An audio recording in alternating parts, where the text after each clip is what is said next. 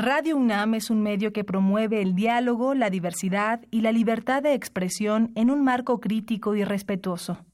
Los comentarios expresados a lo largo de su programación reflejan la opinión de quien los emite, mas no de la radiodifusora.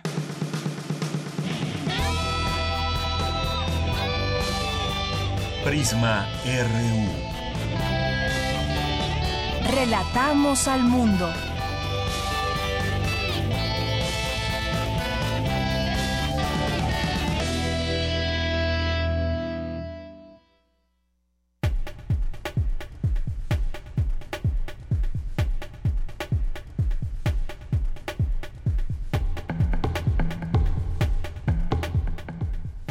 Buenas tardes, gracias por estar aquí, acompañarnos, empezar la semana juntos. Desde aquí relatamos al mundo en este programa de Prisma RU de Radio UNAM. 96.1 estamos en frecuencia modulada en www.radio.unam.mx. Soy Deyanira Morán, a nombre de todo el equipo. Gracias por estar con nosotros. Acompáñenos. Tenemos mucha información y vamos a platicar eh, sobre la caravana migrante que sigue su paso, sigue avanzando en estos momentos bajo el rayo del sol a 32 grados, más o menos de temperatura y esperan llegar a otra zona de Chiapas. Nos vamos a enlazar hasta allá a lo largo de esta emisión para tratar de platicar con alguno de los migrantes que integran esta caravana, que hay muchas cifras y entre las cifras que se van señalando, señalan hasta 3.000, 4.000, 5.000, hasta 14.000 personas. Eh, Freddy Martín Pérez es uno de los, de los reporteros que está allá caminando junto a los migrantes y en unos momentos más estará, trataremos de comunicarnos con él. Eh, también en otro momento y en otro punto se encuentra Isaín Mandujano, que también está cubriendo muy de cerca esta caravana. Hay mucho que decir este fin de semana de lo que pasó con esta caravana y sobre todo muchas opiniones al respecto. ¿Cuál es la postura correcta que debe tomar el gobierno mexicano? Eh, cuál es la postura que se debe tomar entre los gobiernos. Hay declaraciones muy claras y muy fuertes y contundentes de parte de Estados Unidos en torno a que esta es una emergencia nacional. Se alude a que está pues prácticamente haciendo campaña electoral a favor de su partido, el Partido Republicano. Pero ¿qué pasa en México también? Hubo un mensaje del presidente Peña Nieto, hay también esa vigilancia de parte de la Comisión de los Derechos Humanos, la Comisión Nacional de Derechos Humanos, en torno a qué debe ser ¿Qué, ¿Cuál es lo correcto que debe suceder con todos estos eh, migrantes que ya entraron a México? Eh, ¿Se debe detener esta caravana? ¿Se, deje, se debe dejar su paso eh, por todo el territorio nacional? Bueno, hay, hay necesidades también muy básicas que tienen los migrantes que están en esta caravana. Hay mujeres embarazadas, hay niños y hay muchos jóvenes también que pues están solicitando de manera humanitaria alimento, agua, una situación muy difícil que aqueje que trataremos de ir aquí platicando en esta emisión. También, además de eso, tendremos en unos momentos más platicaremos con el doctor Carlos Sandoval Jaime, que es investigador del Departamento de Genética, de Desarrollo y Fisiología eh, Molecular del Instituto de Biología de la UNAM, allá en el CRIM. Y pues la pregunta, ¿vacunarse o no vacunarse?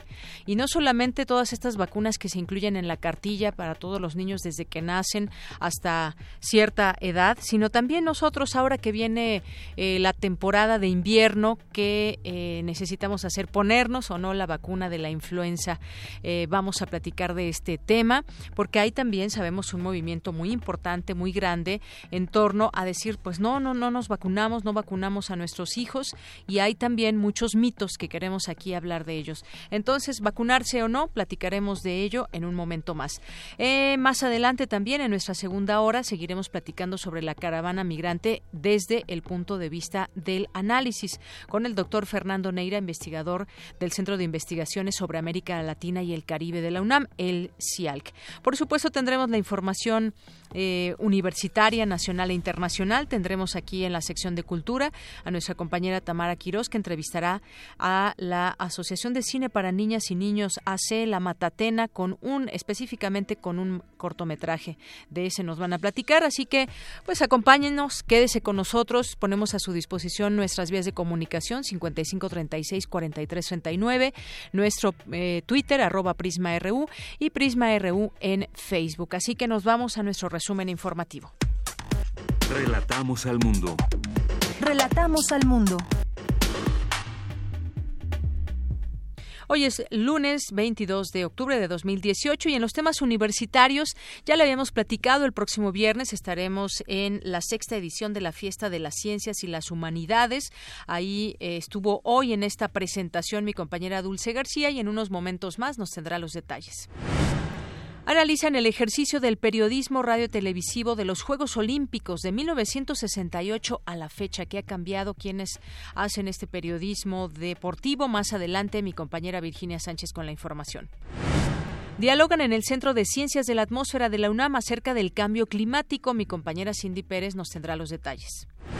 Por su parte, Cristina Godínez nos hablará del seminario Que Viva Marx, donde rinden homenaje al autor y abordan la vigencia de su pensamiento.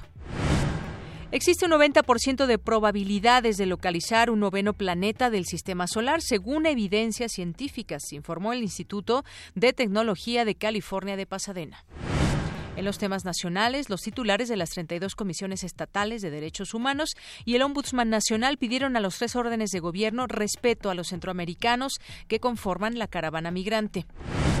En tanto, el presidente de Estados Unidos, Donald Trump, alertó al ejército y a la patrulla fronteriza de que la caravana de migrantes es una emergencia nacional. El primer ministro de Canadá, Justin Trudeau, recibirá hoy a una delegación de siete secretarios designados para el próximo gobierno. Andrés Manuel López Obrador nombró al almirante José Rafael Ojeda Durán como próximo secretario de Marina. Miguel Granados renunció hoy al cargo de presidente nacional del PRD uno más de los tantos que se han ido de este partido. Y por falta de elementos para procesarlo por el secuestro de los 43 normalistas de Ayotzinapa desaparecidos, un juez federal ordenó liberar a Eric Sandoval Rodríguez, alias La Rana. El huracán Vila se intensificó a categoría 5. Se localiza a 215 kilómetros de Cabo Corrientes, Jalisco, y a 280 kilómetros de las Islas Marías, Nayarit. En los temas internacionales, fiscales de Nueva York decidieron eliminar seis de los 17 cargos que enfrenta el narcotraficante mexicano Joaquín El Chapo Guzmán. Su juicio está programado para iniciar el 5 de noviembre. Las Coreas y la ONU acordaron retirar esta semana las armas de fuego y los puestos de guardia de la aldea de Pamunjom en el paso más, en un paso más para mejorar sus relaciones. Hoy en la UNAM ¿Qué hacer y a dónde ir? Hoy inicia el primer encuentro sobre tecnologías digitales aplicadas al aprendizaje, bajo la coordinación del maestro en biología Guillermo González Martínez. En este encuentro podrás disfrutar de conferencias magistrales, mesas redondas, presentación de proyectos académicos, así como encuentros estudiantiles y eventos culturales. Asiste del 22 al 25 de octubre a las instalaciones del Centro de Tecnologías para el Aprendizaje de la FES Zaragoza, de 10 a 18 horas. Consulta la programación completa de las actividades en www.zaragoza.unam unam.mx. Como cada año, la cátedra Igman Berman en cine y teatro, la Embajada de Suecia en México y la Filmoteca de la UNAM realizan el ciclo Miradas al cine sueco contemporáneo 2018, que trae lo más reciente del séptimo arte del país nórdico. No te puedes perder el largometraje Somos lo Mejor, del director Lucas Modison. Esta historia narra la vida de tres chicas adolescentes que se enfrentan al resto del mundo en el Estocolmo de los 80s al formar una banda de punk. A pesar de no tener instrumentos, no saber cómo tocarlos o que todos les digan que el punk ha muerto. Asiste a la función hoy a las 19 horas al cinematógrafo del Chopo. La entrada general es de 40 pesos. Aún tienes tiempo para asistir a la conferencia magistral de Frans de Waal, investigador holandés especializado en psicología, primatología y etología, quien realizó su doctorado en biología en la Universidad de Utrecht en 1977, realizando sus investigaciones de aprendizaje y formación como zoólogo y etólogo. Este foro intentará responder a la incógnita si tenemos la suficiente inteligencia para comprender la inteligencia animal. Asiste hoy a las 16 horas al Auditorio Alfonso Caso, ubicado a un costado de la Torre 2 de Humanidades en Ciudad Universitaria. La entrada es libre.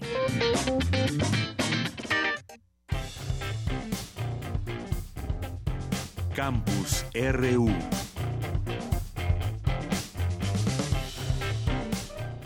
Bien, después de las invitaciones, vámonos a nuestro campus universitario de este día en el Museo Universum. Se presentó ya esta mañana, se presentaron las actividades de la sexta edición de la Fiesta de las Ciencias y las Humanidades. Hay muchas actividades, muchas charlas que pues no son tan largas y sería interesante que ustedes vayan a este lugar. Les iremos platicando de qué se trata porque además estaremos ahí transmitiendo el próximo el próximo viernes en nuestro horario habitual de Prisma RU de 1 a 3 de la tarde llevándole pues un poco de lo tanto que se dice en estas pláticas y en estas eh, tantos stands que hay en las distintas eh, carpas que se instalan en este lugar y que podemos aprender sobre ciencia y la ciencia está relacionada con todo, así que pues ya les iremos platicando. Por lo pronto, en esta presentación estuvo mi compañera Dulce García, quien con quien me enlazo en este momento y nos tiene la información. ¿Qué tal, Dulce? Muy buenas tardes. Así es, Deyanira, muy buenas tardes a ti, al auditorio de Prisma RU. Pues música, teatro y ciencia. Más de 600 actividades contempla este, este 2018 la Fiesta de las Ciencias y las Humanidades en su sexta edición. El objetivo principal de Yanira es que los jóvenes compartan sus inquietudes con los investigadores de la UNAM, de tal manera que se crea un espacio en el que converjan las ciencias exactas y las humanidades.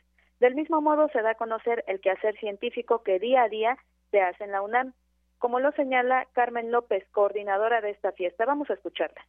Tenemos muy pocos investigadores en nuestro país porque no, como que falta que los jóvenes conozcan realmente todas sus habilidades, que las potencien, ¿no? Entonces, eh, honestamente, cada año vemos que más chavos de alguna manera se ven reflejados en estos investigadores y sobre todo al conocerlos tan de cerquita, sí se entusiasman por la ciencia, o sea, no es nada más como recibir un un flyer o un tríptico o, así, sino es vivir de cerca lo que ellos hacen. Entonces, creo que estos eventos de comunicación pública de la ciencia son los que necesitan la sociedad en general, pues para conocer todo lo que la UNAM hace y lo que tenemos en nuestro país, ¿no?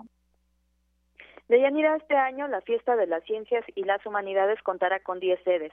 Universum en Ciudad Universitaria, las Facultades de Estudios Superiores Iztacala y Cuautitlán, el Museo de la Luz, la Unidad Académica de Yucatán, el Consejo Potosino de la Ciencia y la Tecnología, el Colegio de Ciencias y Humanidades Plantel Sur, el Centro Peninsular en Humanidades y Ciencias Sociales, la Unidad de Vinculación UNAM, Campus Morelia, así como el Campus Juriquilla. Carmen López detalla las actividades. Fesista Cali Cuautitlán, junto con CCH, se unen y van a estar el viernes. El viernes y sábado va a estar Museo de la Luz y nuestra sede principal, que es Universum. En este año se asuma la Universidad de Arizona a nuestra sede, compartiendo todos estos este, veranos de ciencia. Y bueno, también vamos a tener la coordinación de innovación con la parte como, como de las incubadoras de empresas. Pero aparte viene Javier Santaolalla, que es este físico que trabajó en el CERN, que eh, nos viene a hablar de el gran colisionador de hadrones y, y bueno, esa manera de como stand-up de ciencia es todo un experto en comunicarla y va a estar en el foro de talento. Y bueno, vamos a tener música también, porque pues ya ves que es fiesta, teatro científico, es una fiesta incluyente y va a estar seña y verbo. Creo que hasta para los mismos investigadores, porque nos lo han manifestado, es un espacio perfecto, porque pues sí están en sus, en sus laboratorios, de pronto muy inmersos en su mundo de ciencia y no tienen estos espacios para poder comunicar y transmitir la ciencia de esta manera, ¿no? Deyanira, a través de la Feria de las Ciencias y las Humanidades, los jóvenes podrán encontrar en un solo espacio todas las posibilidades de formación académica que ofrece la UNAM de manera amena. Para consultar las actividades pueden visitar la página de internet www.dgdc.unam.mx diagonal fiesta. Es la información de Yanira. Muchas gracias, Dulce. Gracias, buenas tardes. Muy buenas tardes. Así que no se lo pierdan, ya pueden consultar el programa a través de la página de Universum y las distintas sedes que, que hay. Y hay pláticas tan interesantes como eh, cómo los zombies se transformaron en vegetarianos, nuevos mundos y nuevas posibilidades de vida, los dinosaurios caminaban por las paredes y muchas otras cosas. Esto es solamente pues tres de tantas que va a haber, tantas charlas que no se pueden perder. Bien, pues vamos a continuar. Vamos ahora con mi compañera Cindy Pérez Ramírez en el Centro de Ciencias de la Atmósfera se realizó la conferencia El cambio climático, oportunidades de transición ante el anuncio de la ONU y del Premio Nobel de Economía 2018. ¿Qué tal, Cindy? Muy buenas tardes. Deyanira, ¿cómo estás? Te saludo con mucho gusto a ti y a nuestro radio escuchas. El pasado 8 de octubre, la Organización de las Naciones Unidas dio a conocer un nuevo informe en materia de cambio climático en el que insta a tomar transformaciones rápidas y sin precedentes en sectores como la energía, la industria o las infraestructuras para que la temperatura media del planeta no supere los 1.5 grados por encima de los niveles preindustriales, tal y como se estableció en 2016 en el Acuerdo de París. Y ante este panorama se llevó a cabo, como lo decías, la conferencia interactiva Cambio Climático, oportunidades de transición ante el anuncio de la ONU y del Premio Nobel de Economía 2018, en donde la doctora Graciela Raga, académica del Centro de Ciencias de la Atmósfera de la UNAM, señaló que este informe está avalado por diversos gobiernos. Vamos a escucharla.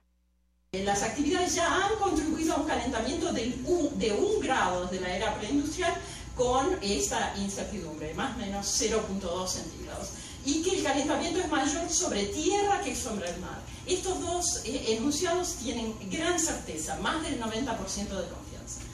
Los riesgos de alcanzar son mayores, 1.5 al 2100, obviamente son mayores que en el presente, pero son menores que alcanzar 2 grados. Y esto también es con mucha certeza. Sin embargo, los riesgos dependen no solo de la magnitud, sino de la tasa de aumento de la temperatura y de la ubicación geográfica a nivel de desarrollo y de la vulnerabilidad de eh, las diferentes regiones. Uno de los resultados más interesantes es que si seguimos como este aumento de temperatura, eh, que en promedio es este valor, alcanzaríamos 1.5 en el 2040. Si vamos a reducir emisiones, tendríamos un poquito más de tiempo para llegar a 1.5.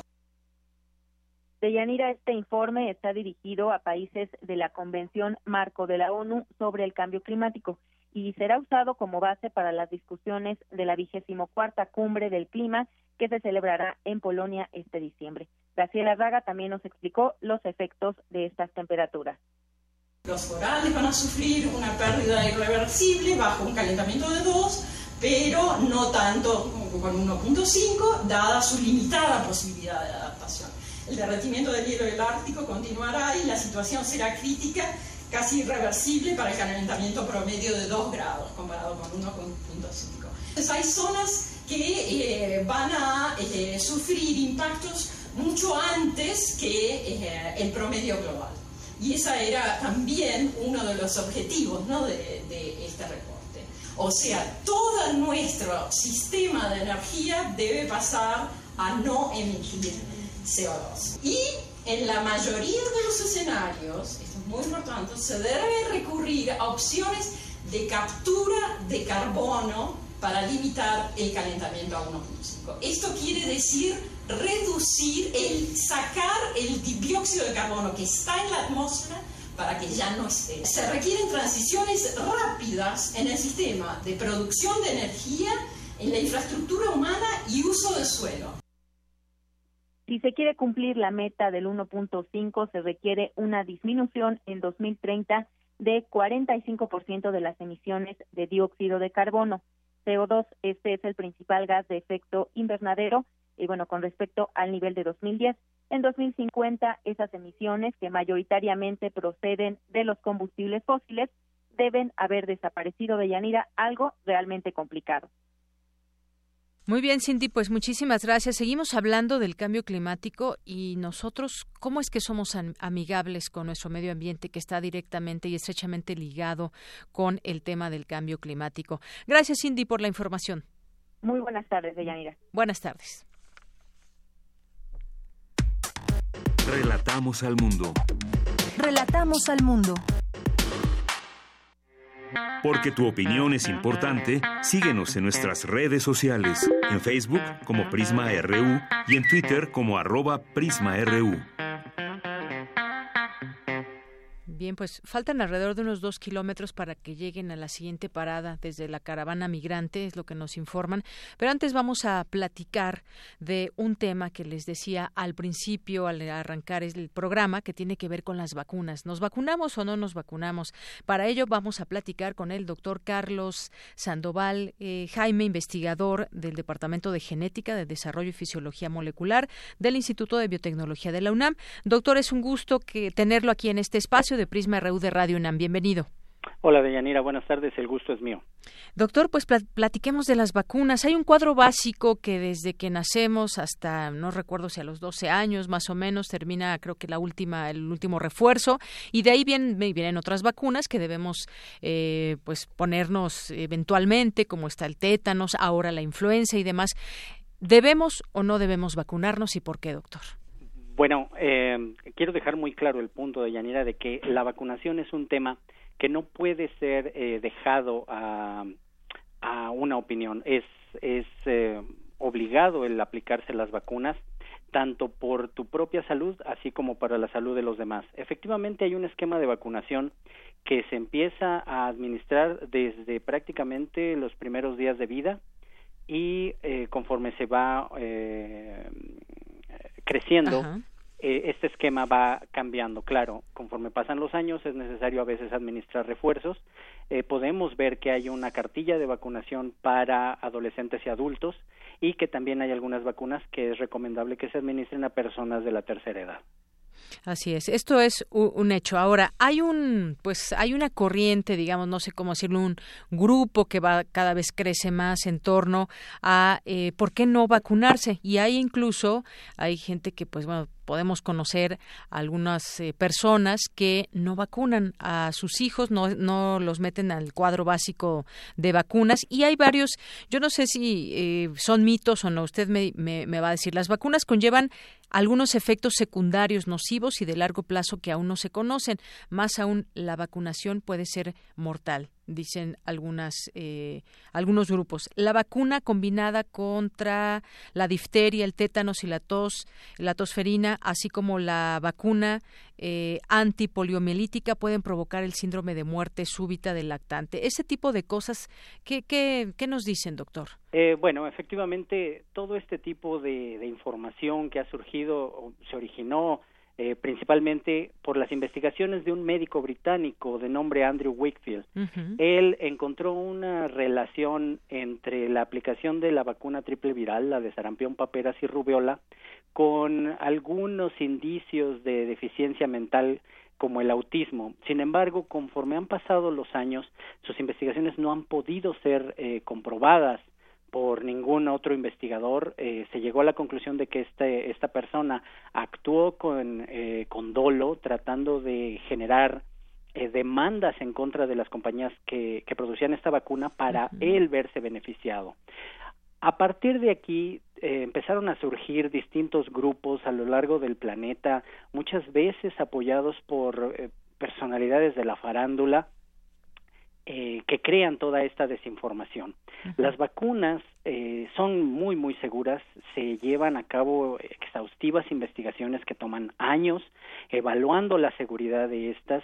Eh, los estudios que se realizan alrededor de ellas son a veces mucho más exhaustivos de los que se hacen con medicamentos regulares como las aspirinas o los antigripales.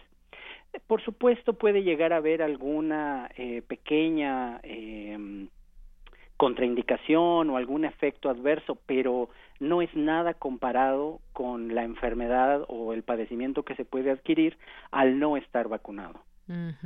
Bueno, pues creo que queda bastante claro, aunque siguen, pues hay, hay muchas otras razones. Yo mencionaba dos, hay otra más que dice las mejores condiciones de higiene y saneamiento harán desaparecer las enfermedades, las vacunas no son necesarias. O esta otra, eh, doctor, las enfermedades de la infancia prevenibles mediante vacunación son algo inevitable en la vida. Otra más, las enfermedades prevenibles mediante vacunación están casi erradicadas en el país, por lo tanto no hay motivos para que me vacune.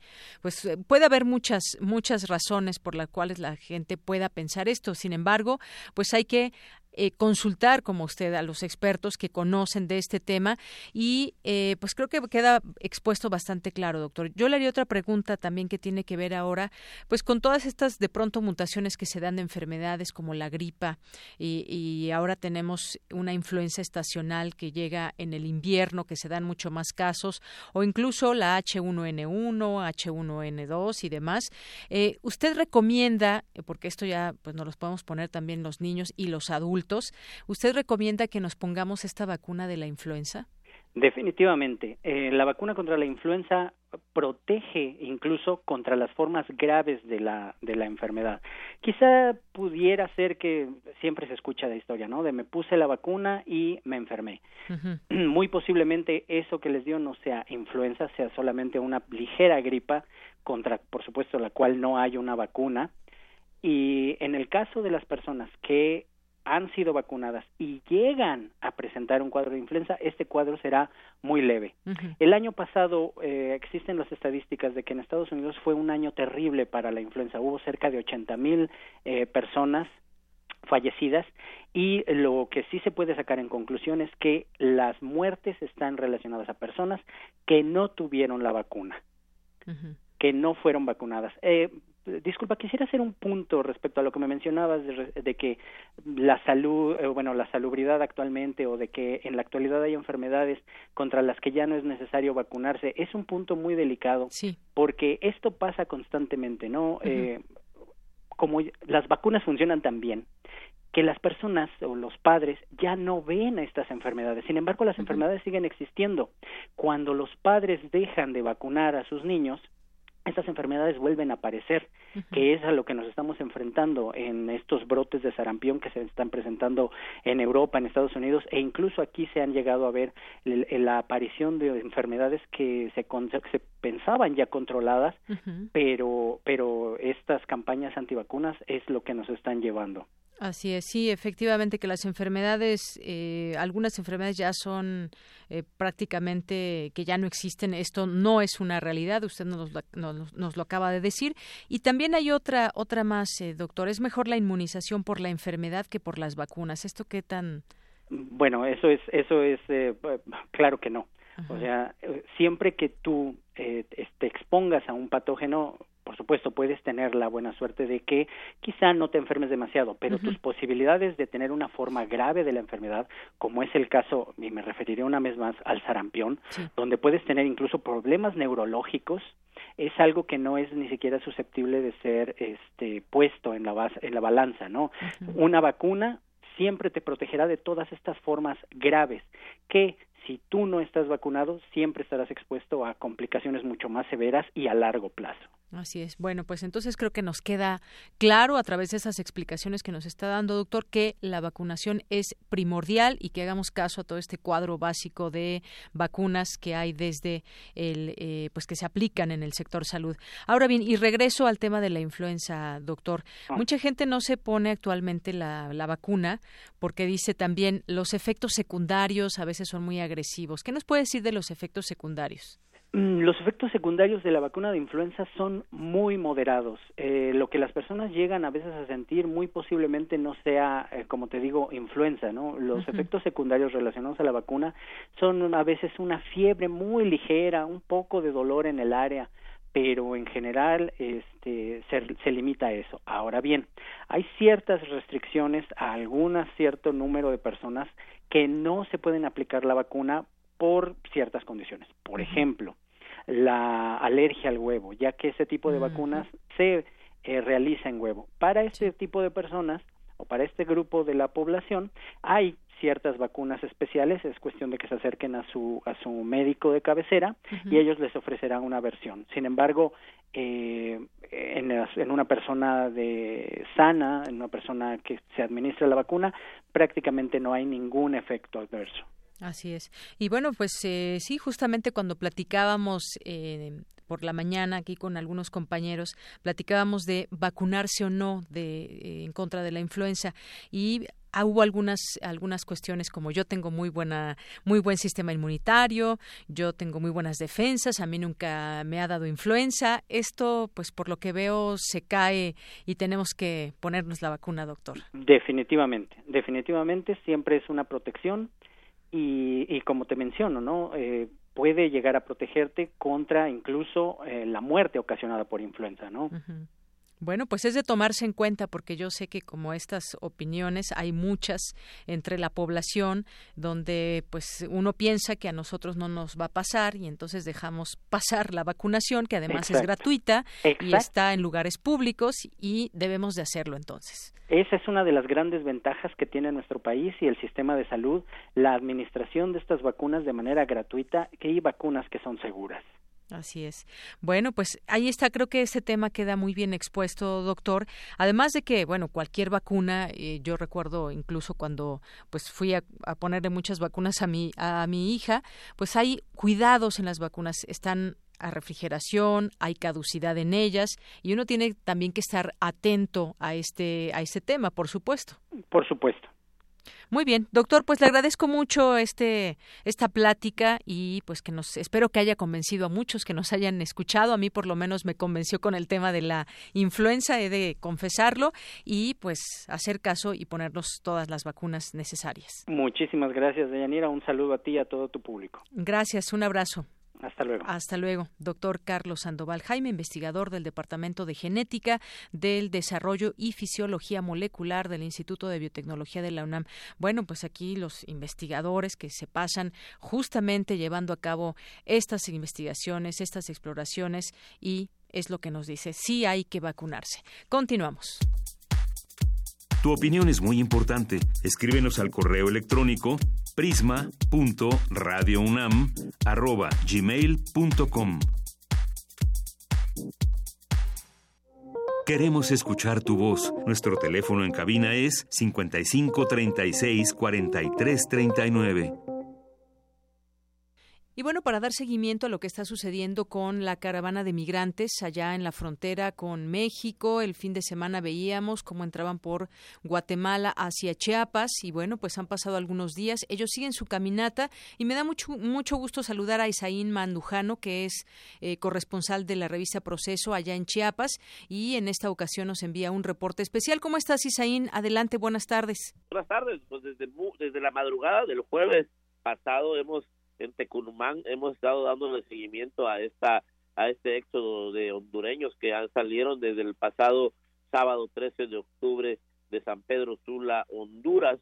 Eh, ya llevamos pues más de una semana de esta de este éxodo masivo donde miles de migrantes hondureños se internaron a territorio mexicano eh, prácticamente desdeñando, desairando o la, la oferta del gobierno mexicano que ellos consideran que es una trampa, que es un engaño para retenerlos en México, porque en efecto el gobierno mexicano les ha ofrecido refugio, el estatus de refugio y la visa humanitaria, trámites que para ellos son muchos días y es un trámite engorroso y ellos dicen no, nuestro objetivo es llegar a la frontera norte. Realmente son muy pocos los migrantes, la mayoría mujeres y niños, alrededor de 1028 personas que se fueron al albergue, quiero decir albergue entre comillas, porque es un encierro, un centro de detención que está en Tapachula, que son las instalaciones de la Feria Mesoamericana. Ahí están cientos de campañas, cientos digo de campañas donde están dándosele ya comida, cobija a un grupo minoritario de los de los migrantes hondureños. La mayoría van en esta caravana y pernoctaron anoche en Tapachula, caminaron 10 horas, 30, 38 kilómetros el día de ayer, su primera caminata, y hoy pretenden llegar hasta el municipio de Huizcla, que son poco más de 40 kilómetros, 45, 48 kilómetros. La verdad, son jornadas bastante eh, extenuantes porque van muchas mujeres y niños y van caminando, van caminando en toda la carretera, en toda la carpeta asfáltica y van cayendo personas desmayadas por golpes de calor, van sudando, los niños van llorando. Finalmente, esto es una crisis humanitaria, una tragedia humanitaria donde también hacen falta servicios médicos que el Estado mexicano no les ha querido prestar precisamente para, para ver si así desisten de su intento en llegar al norte. Oye, Isaín eh, Mandujano, más o menos cuántos migrantes son, porque parece ser que la cifra ha cambiado. Eh, y, y también te preguntaría si solamente son hondureños o se han unido también de otras nacionalidades nadie, nadie, ni siquiera los organizadores, me asombra cómo algunas instancias dan a conocer cifras exactas, te digo la verdad, nadie, ni siquiera los organizadores saben el, el número preciso. De los que sí se puede saber el número preciso son de aquellos que ya se han registrado ante, ante las autoridades migratorias, que te decía, son 1028 personas, pero el grueso de la población va en este contingente, hay quien habla de 4000, 5000, 6000 y hasta 7000 personas. Lo cierto es que es un gran, una gran ola humana que de varios kilómetros que se hacen en, en, la carretera, en, la, en, el pavimento, y bueno, no, no se tiene, porque además cada vez más inmigrantes hondureños que vienen rezagados se van uniendo, van alcanzando la caravana. Eh, no solo van hondureños, se han unido también guatemaltecos, se han unido salvadoreños, nos ha tocado entrevistar a salvadoreños y a guatemaltecos que van en esta caravana, pero son los menos, la mayoría son migrantes hondureños. A esto hay que sumarle que año con año hay una caravana más reducida, menos eh, en cantidad de personas que son madres que únicamente se internan al, territorio mexicano a buscar a sus hijos desaparecidos. Se llama la caravana de madres centroamericanas que buscan a sus hijos migrantes desaparecidos en México. Esta caravana va a salir apenas el viernes, el miércoles 23 de octubre, y son madres de El Salvador, Honduras y Guatemala principalmente. Ellos solo vienen, entran, se documentan todas las madres, se registran quiénes son, pero ellas en realidad solamente vienen a buscar a sus hijos desaparecidos y luego regresan. Ellas no tienen la intención de llegar a la frontera norte. Es decir, sobre una caravana viene otra que es, se realiza año con año y que algunos activistas apoyan con un buen amigo Rubén Figueroa, que seguramente eh, ya muchos conocen en esta frontera sur mexicana, que hace mucha labor en favor de los derechos de los migrantes eh, centroamericanos. Bien, Isaín, pues yo te agradezco mucho que nos des estos datos. Eh, justamente se ha hablado mucho de la cantidad de personas que vienen. No se puede eh, señalar un número exacto, como bien dices, y se van incorporando otras nacionalidades, aunque en su mayoría siguen siendo hondureños. Pues entonces han llegado a Huistla, donde se encuentran en una temperatura bastante alta. ¿Y hacia, hacia dónde se dirige esta caravana? Están en la Plaza Central de Tapachula. Se rumora que ya el día de hoy salen de la Plaza Central y se dirigen a Huistla. Huistla está de Tapachula a unos 40, 45 kilómetros o más, 48 kilómetros. Sí, esta región es una región eh, tropical con alto grado de humedad, es una región, eh, es la región costera, Soconusco, es una región eh, con lluvias muy fuertes en esa temporada del año y este, te digo, con temperaturas de 30, 35 grados centígrados o o podría llegar a ser más. Muy bien, Isaín, pues te agradezco muchísimo este reporte desde allá de Chiapas, donde tú has estado pues en constante contacto con los migrantes y nos tienes estos datos. Te agradezco mucho, muy buenas tardes. Saludos desde Chiapas. Y nos enlazamos hasta Chiapas, allá se encuentra Freddy Martín Pérez, que es corresponsal del Universal y nos va a hacer una colaboración para Radio UNAM. ¿Qué tal, Freddy? Muy buenas tardes. De, de Yanira, muy buenas tardes. Nos encontramos en la vía 200 esta vía federal que enlaza la frontera sur con el norte del país. Freddy, nos gustaría ver eh, si nos puedes comunicar con alguno de los migrantes. Tú estás, eh, pues, en esta parte caminando junto con ellos. Así es, así es. Aquí estamos con los miles. Hay más de siete mil en estos momentos en esta caminata. Nos encontramos con un hermano hondureño que hace una pausa. estamos este, transmitiendo para Radio UNAM. No sé, es la estación de la Universidad Nacional eh, te quieren hacer unas preguntas, no sé si nos quisieras este, regalar este nombre. Ya estamos listos. Roberto Vázquez. Bueno, sí, Roberto Vázquez, ¿te llamas? Sí. Muy bien, Roberto, platícanos de dónde, de dónde, de qué parte de Honduras vienes y qué es lo que ha sucedido estos días, estos días. Ruinas, ajá, un poco agitados porque le falta un poco de agua y un poco de comida. Oye, quisiera que me quisiera que me platicaras eh, cuál es la razón y con quién viajas y cuál es la razón por la que sales de Honduras. Solo, solamente con Dios. Cuéntame, eh, ¿Por qué sales de tu país? ¿Por qué abandonar tu país, tu familia, tu idioma, todo? No tengo trabajo. No hay trabajo. El principal que no hay trabajo. Otra cosa que los matan allá. Ajá, la, e, esa es la casa y no puedo quedarme allá. nos dices que nos dices que vas solo, entonces. ¿A qué te a qué te dedicabas allá en Honduras? Ayer, mecánica. Tú sabes que es muy difícil llegar a Estados Unidos y que ha habido declaraciones de su presidente de no dejarlos pasar. Son ustedes muchos. ¿Qué piensas de lo que les puede suceder allá en esa frontera? Pues es muy difícil, pero como la cosa es luchar y somos caminantes, hasta los animales se miran y podemos seguir mirando, que somos humanos. Pues, ¿qué ha pasado en México? ¿Cómo, ¿Cómo los han tratado?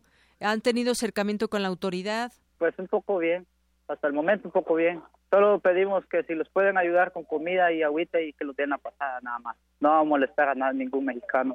¿Y qué te imaginas que vas a hacer allá en los Estados Unidos? Pues tal vez sacar adelante a mis hijos, porque tengo tres hijos, ya aquí en Honduras yo no puedo vivir, no puedo mantener, no hay trabajo. La, la gente como tú, ¿qué hace normalmente como trabajo allá en Honduras? Pues yo allá era mecánico, pero ya de última hora me tocaba que sadonear, no ganaba casi nada, por 50 lempiras me tocaba trabajar.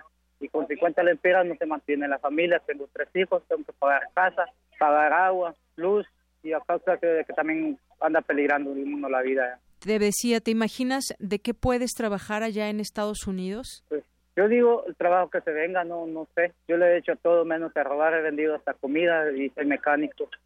Mi profesión es mecánico. Dejas entonces tres hijos. ¿De qué edades? ¿Qué edades tienen tus hijos? Pues, pues dejo una, una niña que solamente tiene dos añitos y uno de cuatro años y uno de siete años. ¿Tu esposa qué se dedica? Se vende queso, eh, mandarinas, naranja, lo que se puede para ir sosteniendo. ¿Qué se dice entre la gente con la que caminas, los migrantes con los que vas eh, tú en esta caravana? ¿Qué te cuentan? ¿Qué dicen? ¿Son de las mismas regiones? Pues no me dicen nada porque todo que siga adelante, echarle ganas porque no hay de otra. Ya en mi país ya no se puede vivir. Bueno, pues yo te agradezco que nos compartas un poco de, de tu historia y de esta experiencia que estás viviendo. Ajá. Muchas gracias. No, igual. Bueno, Freddy, no sé si me escuches por ahí. Bueno, tuvimos oportunidad de platicar con él. Un poco la comunicación es, es difícil. ¿A cuántos grados están caminando más o menos, Freddy? Cuéntanos algunas otras cosas que estés observando tú ahí. Sí, estamos este, a una temperatura de 32 grados centígrados. Eh, nos hace falta, o les hace falta a los hondureños, perdón, eh, agua. Agua quieren, porque ya este, los niños, los niños los niños están diezmados. Quieren agua. Eh, ¡Queremos agua! Eh, pasó hace unos momentos una patrulla de la de ¡Tenemos protección civil, ¡Queremos pero agua! solo pasó a filmar y nunca trajo ni un, este, nada, ni un, vasito de agua. ¡Tenemos agua! ¡Tenemos Aquí, en esta caminata que está casi a unos dos kilómetros de alcanzar el punto conocido como Viva México, que es el el enlace que lleva a Ciudad Hidalgo y a la ciudad de Tapachula. Ellos este libramiento, sino que lo hicieron por inmediatamente por la vía 200, esta carretera que enlaza la frontera sur con el norte del país y el primer ¡Viva punto de alcanzar después de Tapachula es Huehuetán. Oye, Freddy, entonces, pues quizás en estos dos kilómetros que está próximo a este lugar donde lleguen, quizás como se vio ahí en Ciudad Hidalgo, la gente se acerque y pues les ayude con agua, con alimento, que es lo que se escucha detrás que están pidiendo. Sí, así es, porque eh, eh, es una carretera que aquí no no hay poblados. El- los poblados están después de la garita, a lo largo de la carretera 200, pero ahorita este trayecto de 6, 8 kilómetros, pues no hemos visto este ningún mexicano con ayuda, solo escasos, escasas personas que han traído sus vehículos algunas tortas. Pero Bien, Freddy, pues yo te agradezco mucho, te conviertes pues en un acompañante bajo este rayo del sol, tú también eh, reporteando y trayéndonos la noticia para tu medio, el que trabajas y hoy también para Radio UNAM.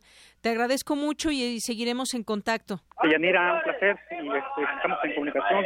Buenas tardes. Buenas tardes, gracias Freddy Martín Pérez, corresponsal del Universal y en esta colaboración especial para Radio UNAM. Muchas gracias.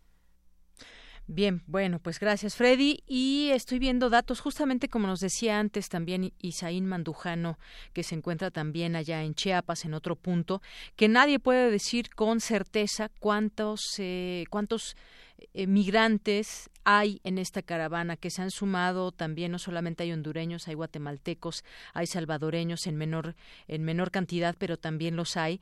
Hay una nota que está publicando en este momento el Universal que habla de 14 mil hondureños en la caravana migrante es lo que lo que señala. Eh, y bueno pues más de 14 mil son los hondureños que se encuentran en la frontera México con Guatemala en su búsqueda por llegar a la frontera norte. Es lo que informan autoridades municipales la diócesis de Tapachula y el Instituto Nacional de Migración. Y bueno, algo muy importante que también nos decía hace unos momentos Isaín y que tiene que ver con que hay otra caravana que está por salir, la de madres centroamericanas que avanzan hacia México buscando a sus hijos, a sus parientes migrantes desaparecidos. En El Salvador, justamente hay otra caravana, esta de las madres centroamericanas, que no es la primera vez que se hace una caravana con estas características y de este tipo, y se reunirán en Guatemala para ir a México, siguiendo esta ruta del migrante. Ellos buscan o ellas buscan información sobre sus desaparecidos.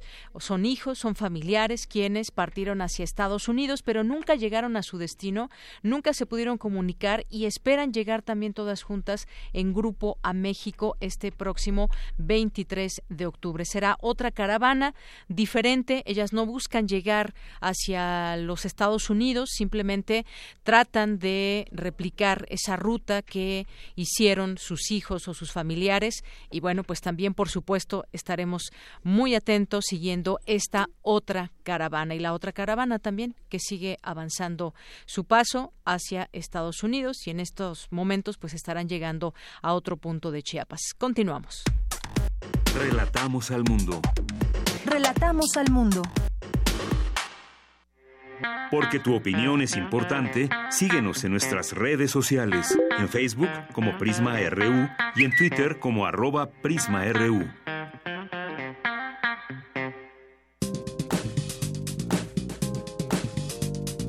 Cultura RU. Bien, y pues ya estamos en la sección de cultura. Muy buenas tardes, Tamara Quirós. Deyanira, muy buenas tardes. Ya estamos aquí en cabina después de hablar del Cervantino, que bueno, también les recordamos que vamos a seguir hablando, así es, vamos a seguir hablando del tema.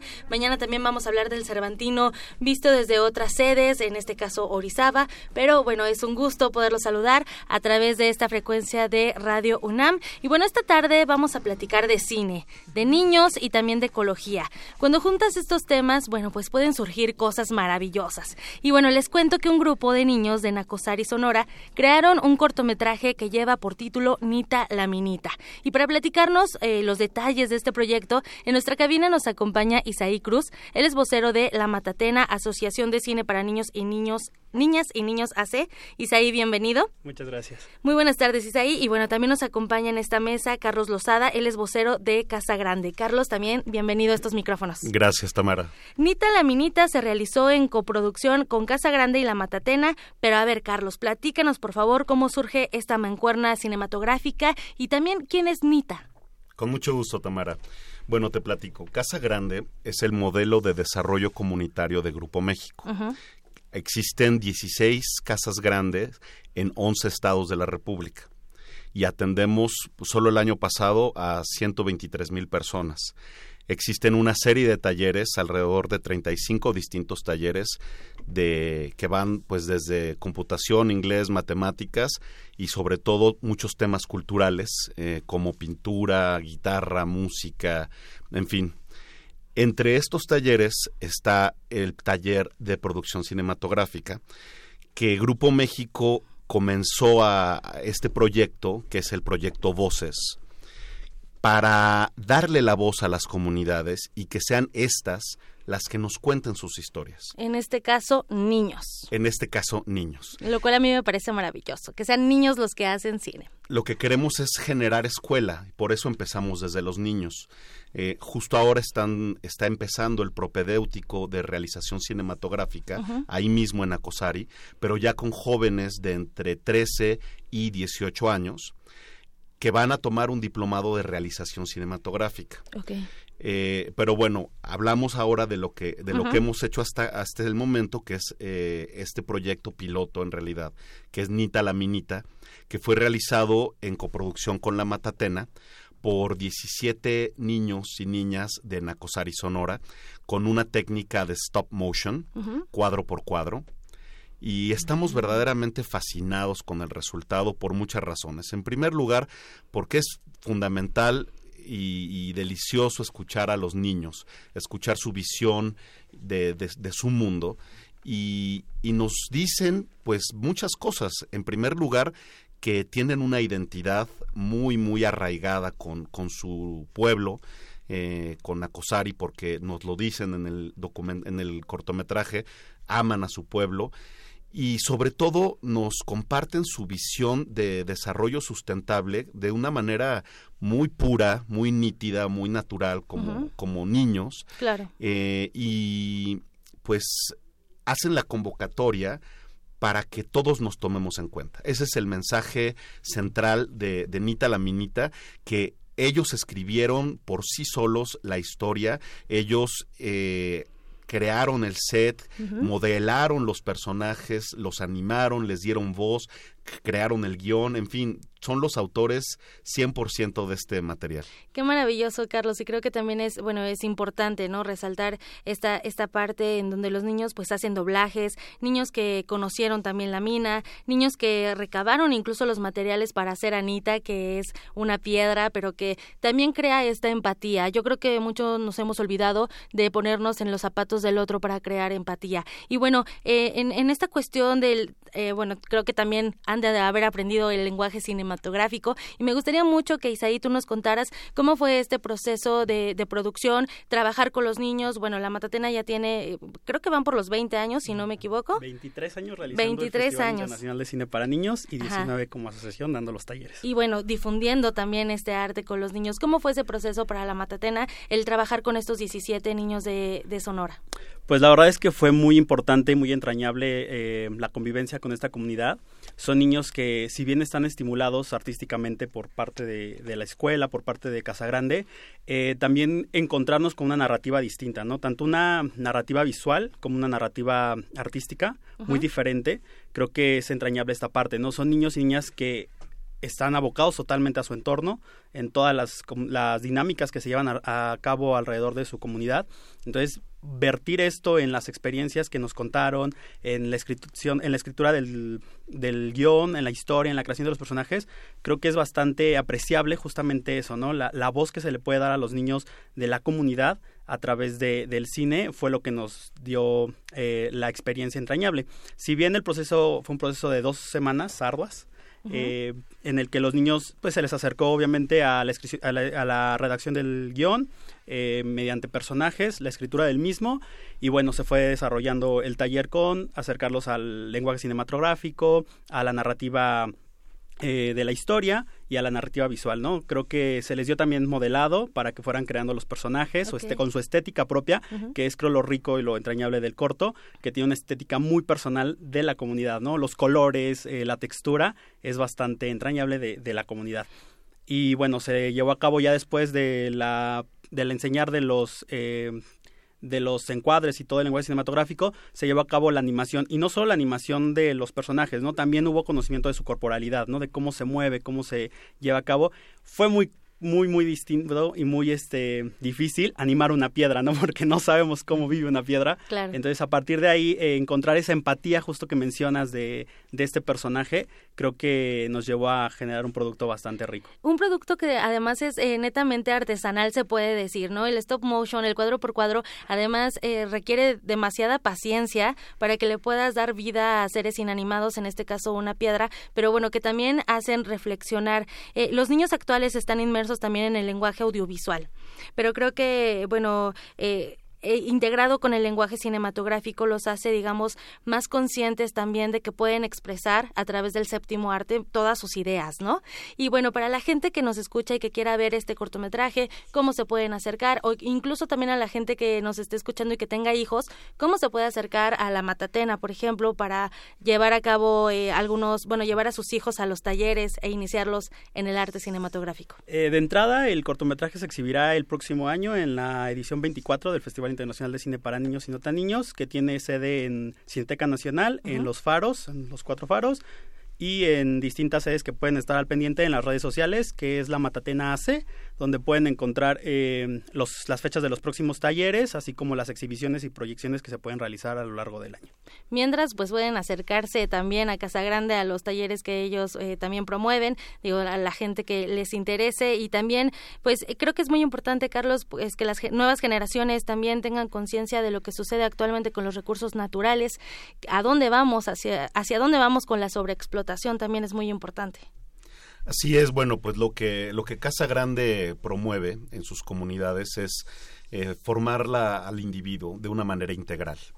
Eh, el cine es un vehículo y es un medio eh, y un fin en sí mismo que nos ayuda a hacer comunidad y precisamente a, a, lograr incentivar a los, a los niños y a los jóvenes pues para que entren a la literatura y para que tengan pues una conciencia crítica eh, autónoma y propositiva eh, pues en beneficio de, su comunidad para mejorar la calidad de vida. Muy bien, bueno, pues este es un primer cortometraje eh, que están generando Nita la Minita. Esperemos que vengan más, que vengan más niños también a crear cine, que se expresen y que bueno, la gente que nos escucha también se acerque a este arte. Y bueno, pues les agradezco mucho que hayan venido a platicarnos sobre este cortometraje realizado por 17 niños y bueno, desde la creación de la historia hasta todo el producto cinematográfico que lo podemos disfrutar el próximo año, también para que estén muy bien enterados. Muchísimas gracias por tu visita, Carlos Lozada, vocero de Casa Grande.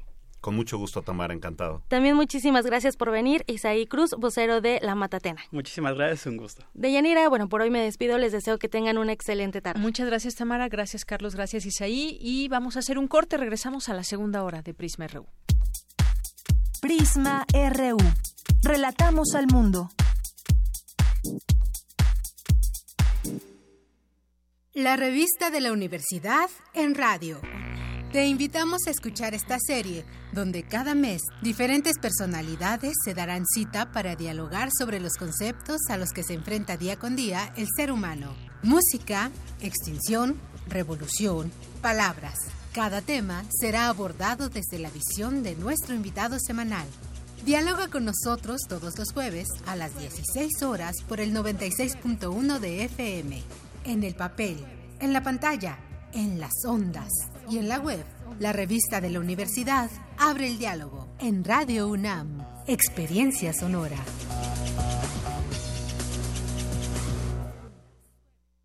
En este espacio no nos reservamos el derecho de admisión. Escuchar y escucharnos. Construyendo igualdad. Aquí hay lugar para todas y todos, así que ponte cómodo y hablemos libremente de género. Un programa de Radio UNAM y el Centro de Investigaciones y Estudios de Género. Tercera temporada. Todos los miércoles a las 10 de la mañana por el 96.1 de FM. Radio UNAM. Experiencia sonora. La fortaleza de los mexicanos está en la unión, porque somos uno cuando se trata de ayudar a los demás de darle lo mejor a nuestras familias y de trabajar para que a México le vaya bien. Gracias por tu confianza. Hoy queremos decirte que tu bienestar es lo más importante para nosotros. Por eso nos vamos a esforzar cada vez más. Ese es nuestro mayor compromiso y lo haremos con responsabilidad y un profundo amor por México. PRI. Cultural Isidro Favela Museo Casa del Risco invita a la exposición Carol Miller, Relatos en Bronce, integrada por 38 esculturas figurativas. Las piezas representan hombres, mujeres y animales dotados de particular belleza y fuerza. La figura humana invita a la reflexión y a la empatía. Carol Miller, Relatos en Bronce, se puede visitar en el Centro Cultural Isidro Favela Museo Casa del Risco, en la Plaza San Jacinto, San Ángel, Ciudad de México. La radio puede ser un aparato que enciendes o apagas. O puede ser una plataforma cultural enteramente a tu disposición. Tú escoges. Ahora ya puedes descargar la aplicación móvil oficial de Radio UNAM en tu celular. Programación en vivo en AM y FM. Acceso al podcast de nuestros programas. Notificaciones de los eventos en la sala Julián Carrillo y la programación completa de Radio UNAM.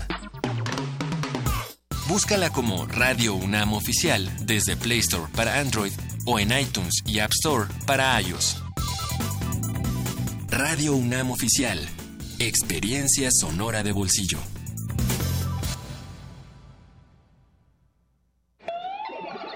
Vértice. Experimentación y vanguardia. Música contemporánea. Literatura, danza y teatro experimentales. Ópera. Plataformas transmedia. Técnicas vocales expandidas. Octubre 10 a noviembre 11. cultura.unam.mx diagonal vértice. Invita Cultura UNAM. Tu opinión es muy importante. Escríbenos al correo electrónico prisma.radiounam@gmail.com. Queremos escuchar tu voz. Nuestro teléfono en cabina es 55 36 43 39. Mañana en la UNAM, ¿qué hacer y a dónde ir? La Facultad de Estudios Superiores Aragón te invita a participar en el segundo Congreso Internacional Mujeres y Niñas desde una doble perspectiva, género y derechos humanos en el marco de los Objetivos de Desarrollo Sostenible, que se llevará a cabo los días 8, 9 y 10 de noviembre en la FES Aragón. Consulta el programa completo en www.generofesaragón.com.mx. No te puedes perder la edición número 14 de la Gran Carrera Nocturna, Mente Sana en Cuerpo Sano, organizada por el Sindicato de Trabajadores de la UNAM, que recorrerá 8 kilómetros partiendo del Estadio Olímpico Universitario. La cita es el 3 de noviembre en punto de las 18 horas. La UNAM, a través de la Dirección General de Actividades Cinematográficas, convoca el segundo concurso bienal de tesis sobre cine 2016-2018 para alumnos titulados de licenciatura y posgrado de la UNAM con grado en la modalidad de tesis en examen profesional obtenido entre el 1 de julio de 2016 y el 30 de junio de 2018. El cierre de convocatoria será el 30 de noviembre a las 19 horas. Consulta las bases en www.filmoteca.unam.mx. Bien, pues continuamos aquí en esta segunda hora de Prisma RU y por supuesto también eh, gracias por estarnos escuchando. Hay algunas personas que ya se, aquí, se hacen presentes por aquí en nuestras redes sociales. Recuerden que también tenemos un teléfono que los puede escuchar y aquí mis compañeros contesan, sí, el teléfono. 55 36 43 39 y aquí en arroba Prisma RU también muchas gracias que están aquí algunos enviando eh, mensajes. Edi Edi, Silvia Vargas muchas gracias. Saludos. Abimael Hernández también eh, Guerrero que está por aquí, Magdalena González, eh, JRGR, también aquí presente. Y gracias, yo les preguntaba también por aquí en, eh, a, través de, a través de mi Twitter, de Yanira-Morán, pues qué opinan sobre ese tema de la caravana, dado que hemos visto, se hizo mucho ruido en las redes sociales, porque hubo distintos comentarios, algunos eh, calificados como racistas, algunos calificados como pues falta de humanidad, empatía con los migrantes que están en esta caravana y por la otra también quien pues en eh, uso también de su de las redes sociales y de opinión y del derecho que tenemos todos a opinar pues señalan que pues el gobierno de México debe ser enfático también en el cumplimiento de las leyes que existen. Este es un caso extraordinario, no se había visto una caravana con estas características de esta magnitud que pues intentara y lo logró pasar ya la frontera de Guatemala hacia México. Van en este primer estado que es eh, de la frontera y pues atravesarán muchos otros en esta eh, caravana. ¿Cuál debe ser la postura de eh, un gobierno ante una situación como esta? Pues trataremos aquí de irlo platicando. También en un momento más tendremos pues la mirada de un analista, de un investigador en torno a lo que sucede en general en América Latina y el tema de las migraciones. Pero por lo pronto, pues vamos a irnos con información de mi compañera Cristina Godínez. Con motivo de los 200 años del natalicio de Carlos Marx, Karl Marx, se lleva a cabo una discusión renovada sobre varios aspectos de la vida y obra de este filósofo, economista, sociólogo, eh, militante comunista, periodista también. Vamos contigo, Cristina. Deyanira Auditorio de Prisma RU, buenas tardes. En el Centro de Investigaciones Interdisciplinarias en Ciencias y Humanidades de la UNAM tuvo lugar la inauguración de este seminario, en donde distintos especialistas del país y del extranjero hablan de la vigencia del pensamiento del autor del Capital. La doctora Guadalupe Valencia, directora del CEICH, dijo lo siguiente. La vigencia y la potencia de Marx y del marxismo no suceden si no hay alguien que los vuelva vigentes y que sea capaz de decir Marx sirve, Marx es potente, más que útil, nos acompaña con su mirada para mirar de maneras muy comprensivas, muy con capacidad heurística, los nuevos fenómenos que estamos viviendo.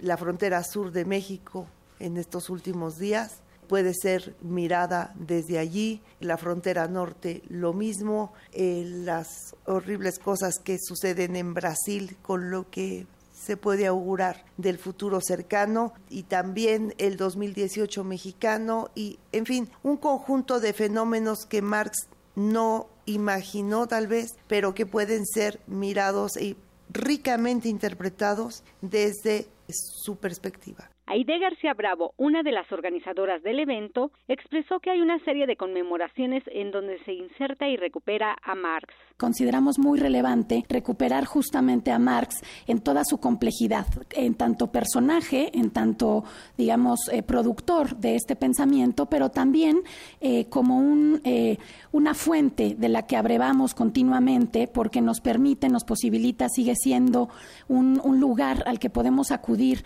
para repensar lo que está pasando en el mundo. Deyanira, a partir de hoy y hasta el 24 de octubre, el Seminario Internacional Que Viva Marx se desarrolla en el auditorio del CEICH, cuarto piso de la Torre 2 de Humanidades en Ciudad Universitaria. Este es mi reporte. Buenas tardes. Gracias, Cristina. Muy buenas tardes. Pues sí, el, este Em, aniversario que fue 200 años este año y que él eh, nació un 5 de mayo de 1818, falleció un 14 de marzo de 1883 y bueno, importante, interesante discutir la influencia de Carlos Marx en distintos eh, gobiernos y bueno, pues también hay miradas eh, diferentes y sobre todo pues también la realidad que a pasos agigantados pues rebasó quizás todo lo, lo concerniente en su momento a esta obra, pero fueron muchos, muchos años y aún, aún se sigue discutiendo y se sigue hablando de, eh, pues no solamente de lo que dejó, sino todo este, pues el capital y todas estas explicaciones que, pues bueno, quizás tenemos una mirada, un acercamiento a todo lo que se imprime en él, pero actualmente, pues la economía del mundo también tiene que ver con esos, esos legados y pasamos a otros, a otros momentos donde pues también habrá que seguir entendiendo cómo es que se llegó a este momento de la economía que tenemos actualmente. Bien, vamos a continuar ahora con más información de mi compañera Cindy Pérez Ramírez. En 10 años se han registrado avances significativos en el sistema de incubadoras de empresas de la UNAM. Adelante, Cindy. Deyanira, muy buenas tardes a ti y a todos nuestros radioescuchas de Prisma RU. El año pasado, la UNAM fue la institución que presentó mayor cantidad de solicitudes ante el Instituto Mexicano de Propiedad Industrial y fue a la que le concedieron más patentes. Así, logra un promedio de 37 patentes anuales. En esta década, dicho sistema de la Coordinación de Innovación y Desarrollo ha recibido en incubación 224 empresas. De ellas, 51 han sido gestadas por alumnos, 25 por académicos y 148 por egresados. También ha generado 413 solicitudes de patente, indicó Juan Manuel Romero Ortega, titular de la coordinación. Hay que destacar el número de patentes que tanto de las solicitudes de patente como de las patentes otorgadas a la universidad, el promedio que podemos comparar en los últimos 10 años, por ejemplo, patentes solicitadas, pasamos a un nivel de cerca de 37 patentes eh, en promedio por año. 37 patentes por año. Respecto de un promedio de 6 que teníamos en en las décadas anteriores, digamos. Entonces el crecimiento es fundamental. Además de las 224 empresas incubadas en Innova UNAM, el porcentaje de éxito medido en empresas que subsisten después de dos años de haberse creado es de más de 90%. Juan Manuel Ortega indicó que los cinco sectores económicos en donde más emprenden los universitarios son arte y diseño, tecnologías de la información y comunicación, alimentos y bebidas, salud, así como medio ambiente y energía. Este es el reporte que tenemos. Muy buenas tardes. Muchas gracias, gracias Cindy por esta información. Vamos ahora con mi compañera Virginia Sánchez, estudiantes egresados de Ayotzinapa y actualmente becados en la Universidad Iberoamericana, realizan una campaña de donación de útiles escolares para hijas e hijos de personas desaparecidas en Guerrero. Adelante, Vicky. Deyanira Auditorio de Prisma RU, muy buenas tardes. De las más de 37 mil personas desaparecidas en México que señala el Registro Nacional de Datos de Personas Extraviadas o Desaparecidas, más de 1.500 casos se registran en Guerrero. Y esta situación, además de causar un gran dolor e incertidumbre para las familias, ha dejado desprotegidos sobre todo a las hijas e hijos de estas personas desaparecidas. Es por ello que para brindar un apoyo a las y los pequeños que por esta situación ven compleja su formación escolar, un grupo de alumnos becados en la Universidad Iberoamericana, algunos egresados de Ayotzinapa, que forman parte del colectivo Ixmaca Moyolzin en Nahuatl Da Tu Corazón, han iniciado una campaña de recolecta de útiles escolares para apoyar a estas y estos pequeños. Esta colecta inició el 26 de septiembre y termina el próximo 5 de noviembre. Aquilino Mejía, quien forma parte de dicho colectivo, nos detalla el material que solicitan.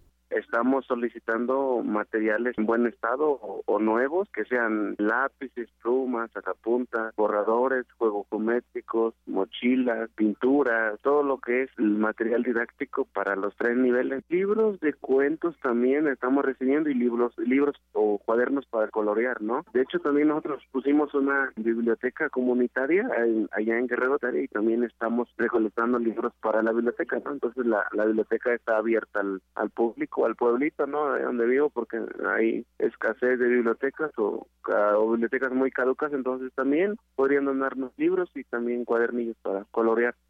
Mejía señala que están manejando una estadística de 107 estudiantes quienes se verán beneficiados con este apoyo, aunque señala esperan poder abarcar a más. A continuación, nos comparte a dónde llevar las donaciones para los de la Universidad Iberoamericana estamos recibiendo los útiles escolares en el departamento de pedagogía, en el departamento de psicología y en historia. Ahí hay unas cajas, entonces pueden llegar y ustedes pueden depositar el material y ya pues nosotros después agradeceríamos mucho su donación y el horario es de 9 de la mañana a las 5 de la tarde y bueno, estamos de lunes a viernes. Una pequeña ayuda puede generar grandes transformaciones y bueno, como el nombre de este colectivo nos dice, no nos cuesta nada dar un poco de nuestro corazón. Hasta aquí el reporte. Muy buenas tardes. Gracias Vicky, muy buenas tardes. Porque tu opinión es importante, síguenos en nuestras redes sociales, en Facebook como Prisma RU y en Twitter como arroba PrismaRU. Queremos escuchar tu voz. Nuestro teléfono en cabina es 55 36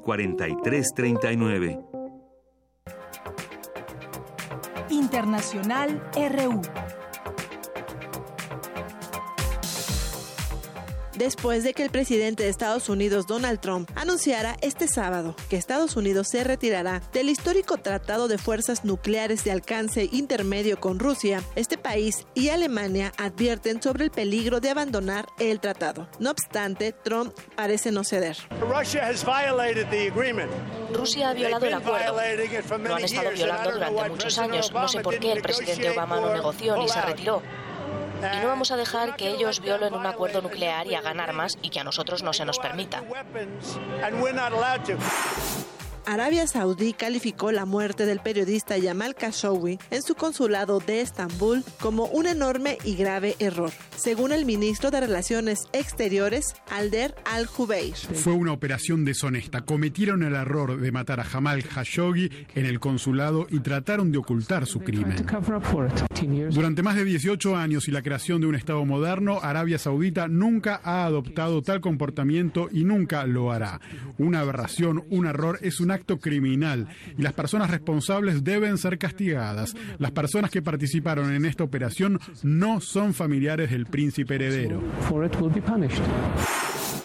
En este sentido, Alemania, Francia y Reino Unido insisten en que Arabia Saudí debe esclarecer la muerte del periodista Yamal Khashoggi. Para demostrar su descontento, la canciller alemana Angela Merkel anunció la interrupción de la venta de armas a Riyadh. La Comisión Europea no quiere ninguna crisis con Italia por sus planes presupuestarios, dijo el comisario de Asuntos Económicos Europeos, Pierre Moscovici. Mi voluntad cuando fui a Roma, y la tendré hasta el final, es promover un diálogo constructivo. La Comisión Europea no quiere que haya una crisis entre Bruselas y Roma. La Comisión piensa que Italia debe estar en el centro de Europa, en el corazón de la zona euro y no afuera. Por su parte, el primer ministro italiano Giuseppe Conte aseguró que su país reconoce y respeta los órganos comunitarios, aunque considera inaceptable que se tengan prejuicios acerca de su maniobra económica que prevé un aumento de 2.4% de la relación entre déficit y Producto Interno Bruto. Esta mañana Donald Trump anunció que comenzará a cortar los recursos financieros que proporciona a Honduras y Guatemala.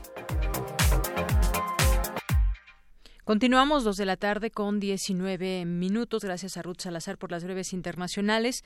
Y pues platiquemos ahora, sigamos platicando sobre la caravana y también pues desde un punto de vista de la investigación, de la academia, de cómo debemos entender o qué debemos entender de este eh, paso de personas, de este flujo de inmigrantes que van hacia Estados Unidos, que cruzan sus propias fronteras, que abandonan su país, su lengua, su familia, que abandonan todo por pues intentar intentar una mejor vida en otro en otro país. Muchos de ellos dejan dejan a la familia directa que son sus hijos que son sus esposas o esposos y que pues intentan que llegando allá puedan trabajar y enviarles dinero. Pero lo más difícil es pues llegar a donde quieren llegar, que es Estados Unidos. Vamos a platicar con el doctor Fernando Neira, investigador del Centro de Investigaciones sobre América Latina y el Caribe de la UNAM, el CIALC, especializado en migración latinoamericana. Doctor,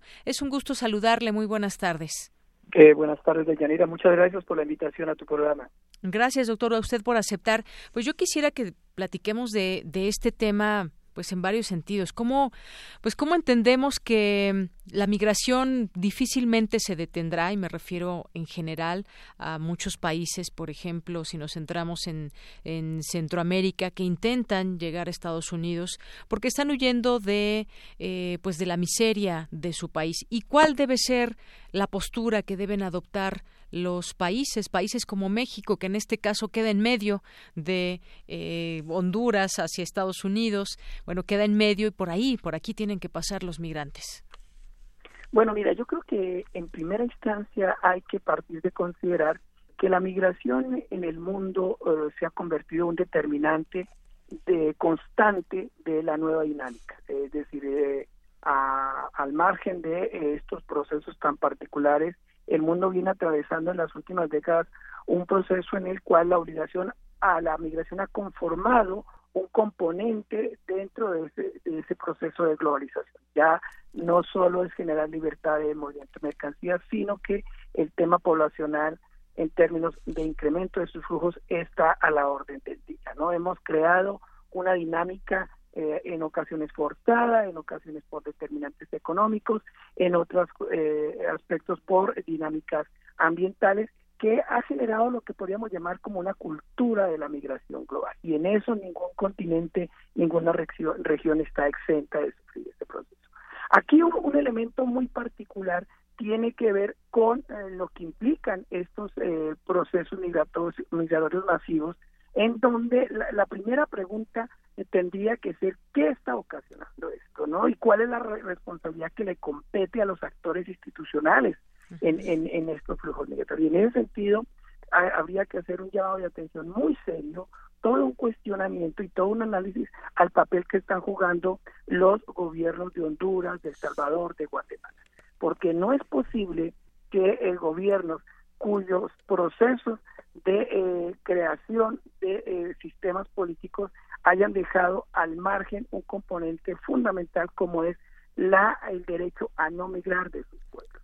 Aquí no lo que estamos enfrentando son gobiernos que dejando de lado su compromiso institucional han abocado su decisión de política más a beneficios de carácter de ciertos sectores económicos y han relegado a una amplia eh, a un amplio sector de la población a unas condiciones de miseria, de desigualdad que los llevan obviamente en su desespero a tomar este tipo de decisiones. Entonces, creo que ahí tenemos un problema muy serio. No hemos visto en, desde antes del surgimiento de la caravana y en todo lo que son estos años, todas estas décadas de flujos migratorios centroamericanos en camino hacia Estados Unidos, un posicionamiento claro de los gobiernos en términos de buscarle, darle una solución a este problema. Entonces aquí se está violando un primer derecho, que es el derecho a no migrar.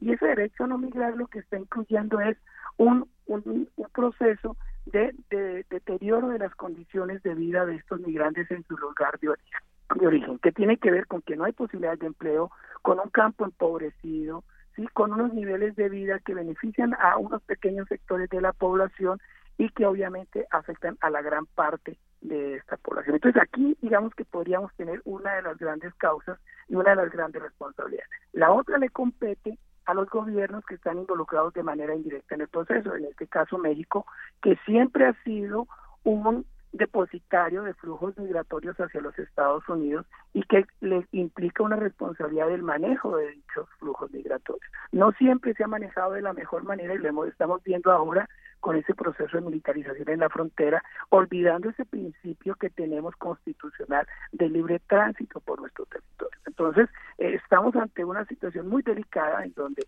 el, el gobierno que, es el de origen no controla, no ayuda, no no genera condiciones para que sus eh, migrantes se queden y por otro lado gobiernos que en vez de facilitar estos flujos migratorios como debería ser generan obstáculos y generan procesos de presión que hacen más difícil la situación de estos migrantes. Así es. Bueno, pues sí, sabemos que México se convirtió en el filtro de migratorio de Estados Unidos desde hace mucho tiempo y dice usted cosas pues que debemos entender eh, así como, como usted lo señala. Eh, este derecho a no migrar, las causas y responsabilidades también que adquieren los países. A todo esto, por ejemplo, ¿qué dice Honduras que trató de persuadir a estos migrantes que sin embargo, pues bueno, podrá decir muchas palabras su presidente, pero la realidad rebasa a estas personas que están huyendo. Esa es la realidad. No, no están en una situación en donde les quede mucha elección. Se han logrado pues escuchar varios eh, testimonios en torno a lo que está pasando en sus familias, en sus poblaciones. Hay que recordar también solo entre enero y agosto de este año el Instituto Nacional de Migración detuvo a 77.382 centroamericanos, de los que deportó a 69.929, 90%. Eh, de los que escaparon a la deportación, 5.374 obtuvieron visa por razones humanitarias, un documento que las autoridades otorgan a quienes sufrieron violaciones a sus derechos humanos durante su estancia en México. Estas son las cifras que están pasando, que están fuera de esta de esta caravana, que sin embargo continúa, pero pues también eh, dentro de esta discusión, doctor, que usted dice que debe haber causas y responsabilidades, pues eh, hay opiniones como esta. Nadie, nadie es ilegal, pero se debe respetar las reglas que nos rigen. O entrar de indocumentado a un país no es un derecho humano ni se encuentra establecido en ningún tratado. Y así podemos encontrar distintas opiniones. Está también la propia versión de la Comisión Nacional de Derechos Humanos aquí en nuestro país, donde dice que antes de ser migrantes son personas. Y entonces estamos dividiendo eh, opiniones, pero ¿qué es lo que debería de pasar en este caso? Ya tenemos a los migrantes, que pueden ser siete mil, catorce mil, hay distintas cifras. ¿Qué es lo que debería hacer el gobierno mexicano en este momento, doctor? Bueno, mira, yo creo que, que aquí hay que tener claro que eh, México se ha comprometido a nivel internacional en una firma, en, firmar convenios de carácter internacional de protección a, los derechos de los migrantes y de las familias y sus trabajadores. Eso obviamente para el gobierno mexicano implica entonces garantizar eh, la defensa de los derechos, la seguridad de estos migrantes que bien sabemos que, que tienen que enfrentar una situación muy complicada, no solo por tener que irse de sus. O sea, de entrada debe protegerlos el país, México. Y, en principio, claro, entonces México debe garantizar el proceso de protección porque se, se ha comprometido internacionalmente a eso. Pero por otro lado, aquí la solución del problema pasa, por un lado, por acuerdos gubernamentales entre los países involucrados. Es decir, esto tiene que implicar a futuro un diálogo certero, un diálogo profundo, un diálogo con propuestas de la parte de los gobiernos a generar estrategias para eh, mirar alternativas para estos eh, futuros migrantes. En segundo lugar, aquí se requiere también un proceso de participación de todos los actores sociales, dígase gobiernos locales, eh, gobernadores, dígase organizaciones civiles, academias, en procesos de análisis, de discusión para generar alternativas de cómo manejar este tipo de situaciones. Es claro que tanto México como otros países de América Latina no están preparados para flujos migratorios masivos. La dinámica migratoria lleva mucho tiempo, hemos tenido flujos de Recuerden que a Estados Unidos han estado llegando cerca de 500 mil migrantes que han atravesado territorio mexicano. El problema está cuando se dan en esta en esta dinámica masiva. Y para eso no está preparado ningún gobierno. Entonces, se requieren voluntades de los diferentes actores para entrar en procesos de negociación, en procesos de eh, proponer alternativas que puedan darle viabilidad a una salida digna, justa para estos migrantes que buscan un mejor futuro. Obviamente implica a futuro pronunciamientos en términos de normativas para pensar cómo se va a manejar en lo que viene este tipo de dinámica, porque esto no va a parar aquí. Lamentablemente lo que estamos viendo es un inicio de procesos que ahora van a adquirir esta dinámica de flujos colectivos y debemos estar preparados como país, como región, como eh, actores sociales en busca de, las mejores alternativas. Claro, y es que la migración no es nueva. Yo creo que esta plática, este diálogo profundo lo debieron haber tenido ya desde hace más tiempo. Ahora, doctor, por último yo le preguntaría, Estados Unidos tiene una postura muy clara, dice que no los va a dejar pasar. ¿Qué va a suceder? Ellos no van a querer regresar y además todo este recorrido que han hecho, ¿qué se avisora que pueda pasar con los migrantes? Bueno, lo que pasa es que en Estados Unidos siempre hemos escuchado el mismo discurso de agresión, de intimidación, pensando en esa lógica eh, muy autoritaria, sí, muy policiva de que la migración se frena con violencia, se frena con muros, se frena con eh, ejércitos, con militares, y no entendiendo que la migración se frena generando opciones de empleo, de, de justicia, de mayor equidad social en los lugares de origen. Los norteamericanos no han logrado entender que ese discurso belicista no va a frenar nunca la migración, porque los migrantes van a entrar de cualquier forma, por cualquier lugar, ¿sí? El, el tema aquí es que eh, lo que sí estamos viendo a través de ese posicionamiento tan agresivo es que deja muy en entredicho a las autoridades de los gobiernos, tanto de, eh, donde salen los migrantes como por donde están pasando. Es decir, queda muy mal parado el gobierno mexicano cuando prácticamente accede a las demandas del gobierno norteamericano. Estamos perdiendo autonomía y eso no ayuda a solucionar el, fenómeno, ¿no es cierto? Entonces, es muy triste que ante el mismo discurso norteamericano nuestros gobiernos asuman un mismo discurso de obediencia, porque así no se arregla el problema. Bueno, pues está un poco la moneda quizás en el aire la caravana sigue avanzando, son ya muchos kilómetros, es mucho el desgaste también que han tenido, pero no se frenan, no no no dejan de avanzar, descansan en algunos puntos, pero pues continuarán esta caravana sin duda.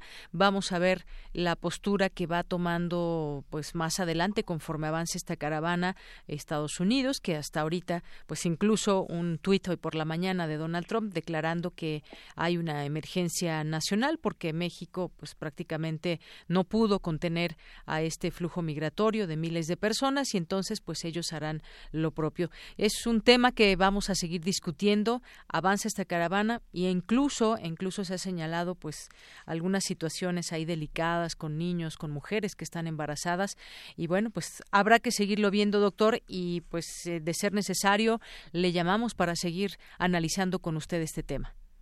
Pues yo te agradezco mucho la invitación y, dejar de manifiesto que en la medida en que el problema se ha, se ha vuelto político, no se está realmente viendo la dimensión de un problema que es de carácter social, económico, cultural.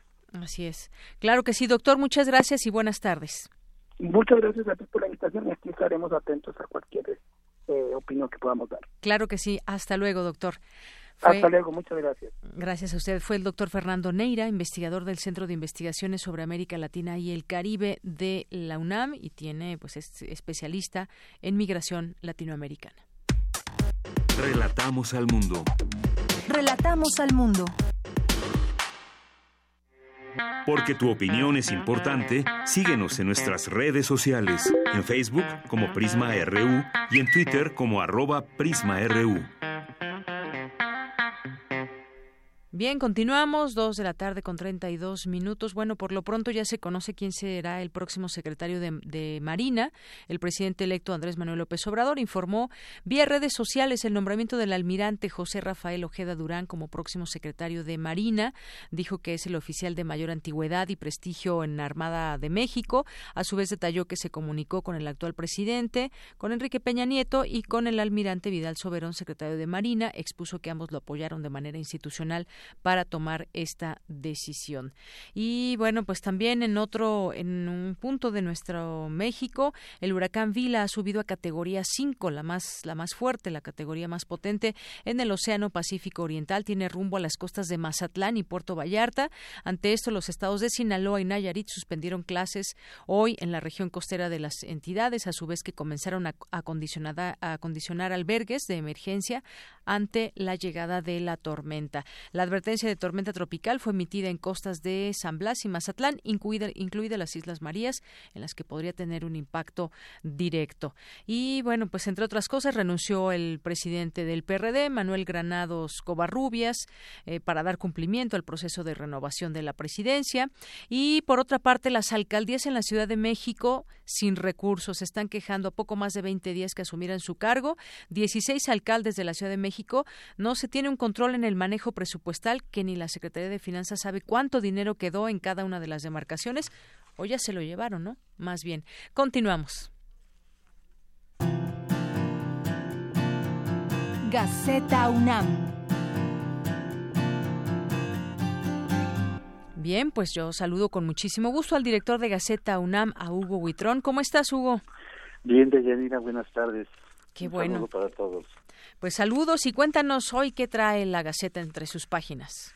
Mira, en la portada traemos, eh, renuevan el Memorial del 68, que es, eh, como ustedes, ustedes saben, o algunos ya lo conocían, teníamos un memorial en el Centro Cultural Tlatelolco, el cual fue renovado ahora con los 50 años del 68.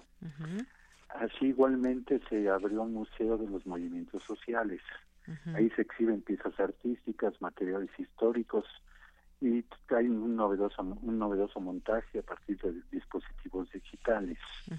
Eso es lo que traemos en la portada y traemos también el, nuestro suplemento de 50 años del 68, el número 27, que nos dice habrá justicia a detenidos en la en la PGR y trae una carta que le hizo este la Elena Paz a su padre, Octavio Paz es una carta muy interesante importante se la recomendamos para que si la pueden si pueden ver el suplemento es, creo que es muy importante. Así es. Y bueno, también dentro de este suplemento, Hugo El Tibio Muñoz ganaba la primera medalla de oro a México en los Juegos Olímpicos.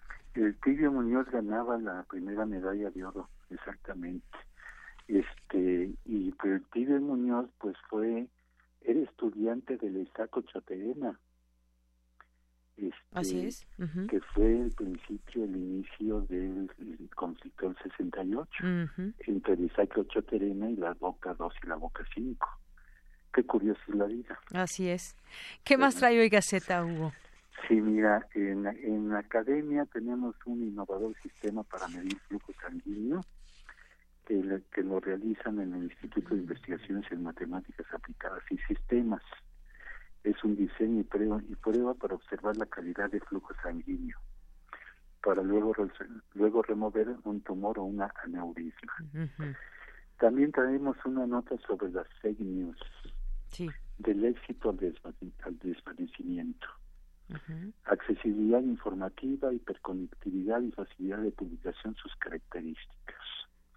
Y ahí tenemos algunas recomendaciones básicas que hacen especialistas para reducir el impacto de las fake news. Así es, y además entender que pues, si compartimos ese tipo de noticias falsas y demás, pues nosotros mismos nos quemamos ante la sociedad con este tipo de noticias que pueden pues llevarnos a una a una situación pues de total mentira. Muchas de ellas hemos visto cómo se desvanecen, pero pues finalmente el daño queda muchas veces. El daño está hecho y hay que verificar, no acelerarse y, no transmitir. Así es. Claro.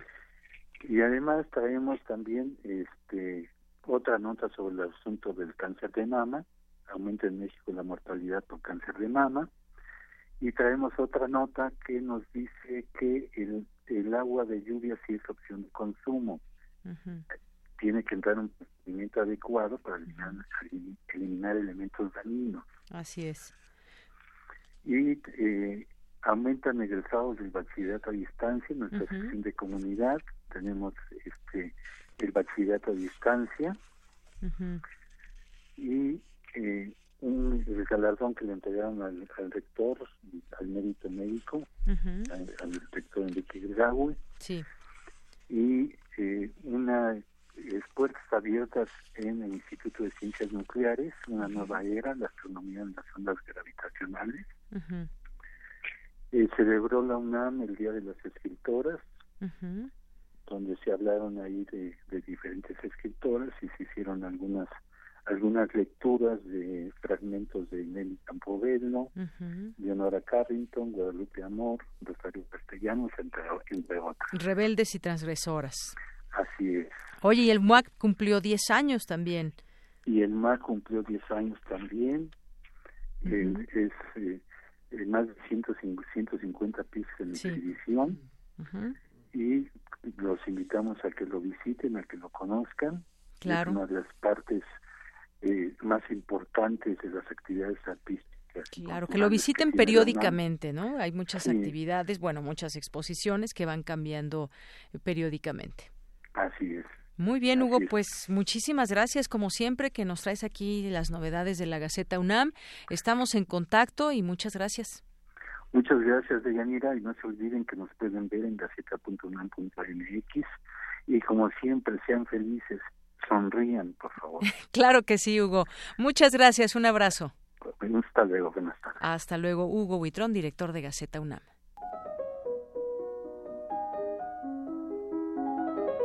Cartografía RU con Otto Cázares.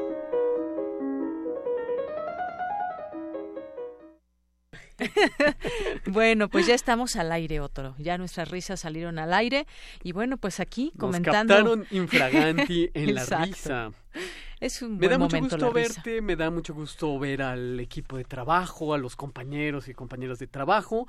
Me encontré ahorita en los pasillos, esto también me da mucha alegría, a la gran poeta Rocío Cerón y me regaló su última plaquette, Materia Oscura.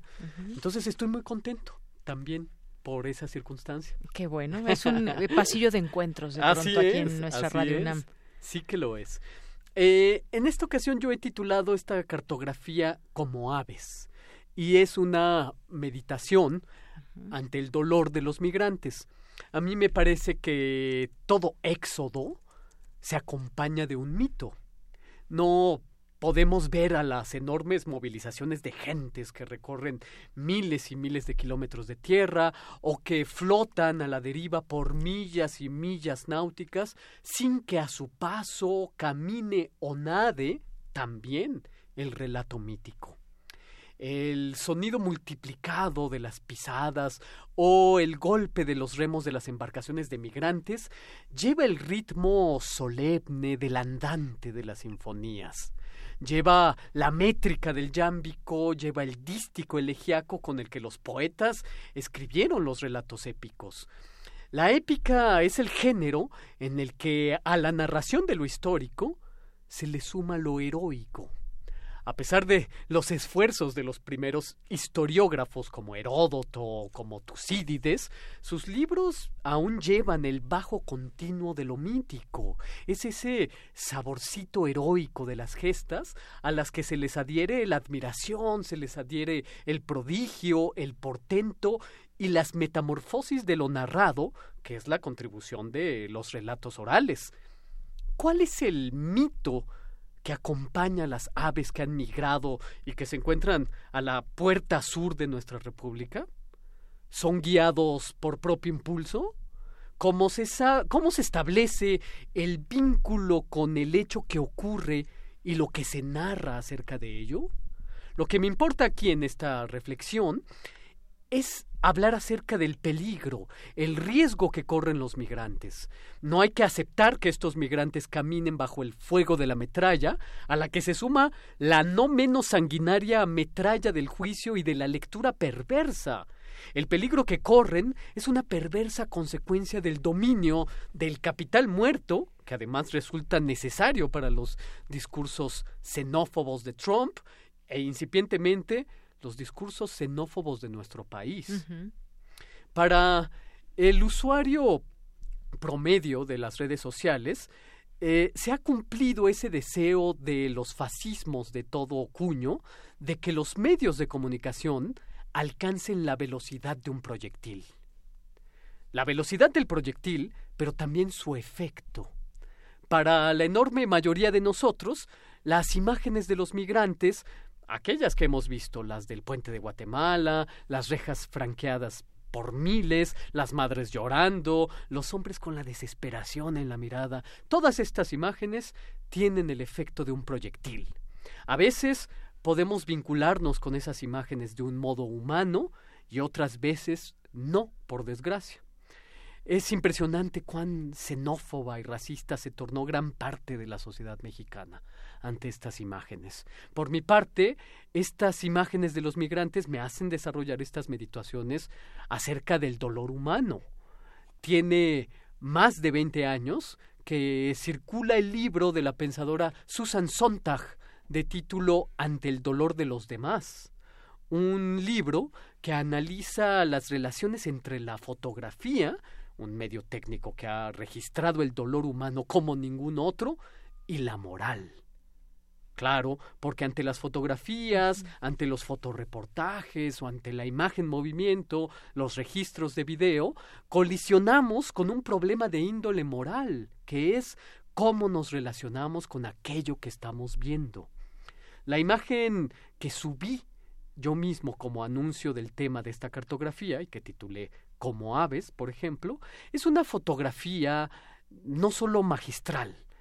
Los que no la hayan visto, porque la subí en Twitter, revísenla si es que les es posible. Es una imagen a contraluz donde se ve a unos migrantes polacos en caravana. Es una fotografía del año 33 y su marcha parece una representación de esas antiguas danzas de la muerte. No solo es una toma fotográfica magistral, como he dicho, sino que captura lo que podríamos llamar una ruptura antropológica es una imagen donde se condensa la muerte, donde la fotografía representa la memoria de una crisis. También es una imagen de una bancarrota universal. Ahí está la evidencia de un gran fallo. Un artista de la talla de William Kentridge un artista sudafricano, sorprendente por donde se lo vea, utiliza esta fotografía de la que estoy hablando para hacer con ella unas variaciones plásticas en sus animaciones, pero lo hace con absoluto respeto, con absoluta solidaridad al dolor de estos migrantes. Establece con aquellos que no conoce, sino por efecto de memorialista, una sociedad espiritual, que no normaliza el desastre, sino que sigue conmoviéndose por él, sigue conmoviéndose por el desastre. La perversión, la verdadera maldad, es decir, la más gratuita, la gratuita maldad, sería que la crisis devenga normal y que esa crisis devenga una eh, necesidad a nuestra percepción. Voy a dar otro ejemplo. Eh, es el caso de la fotografía de Eddie Adams una fotografía que sigue dándonos lecciones. Adams es el fotógrafo que capturó el momento en el que un general está descargando su revólver contra un rehén en Saigón durante la guerra contra el Viet Cong.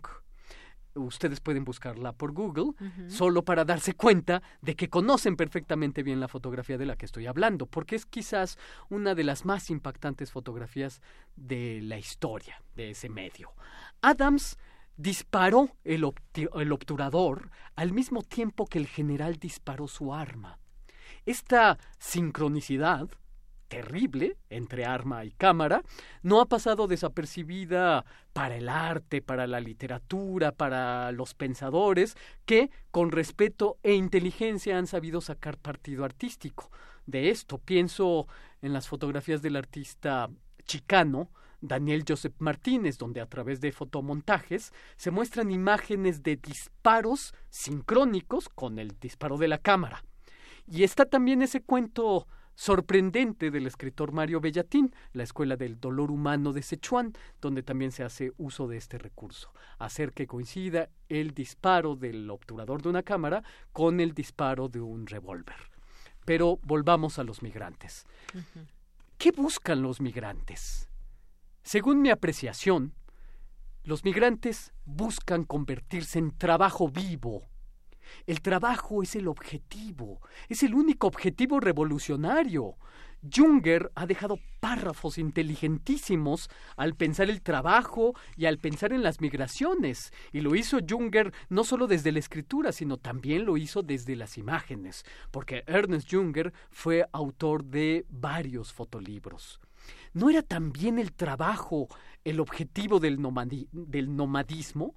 con el pretexto de perseguir a unas especies, conseguimos, como humanos, cruzar macizos continentales, pero en realidad el objetivo de la persecución era el trabajo, el trabajo de desear, el trabajo de soñar. ¿Qué buscan los migrantes del Mediterráneo, que se apilan por cientos, hombres, mujeres y niños, de pie y bajo sus pies el naufragio?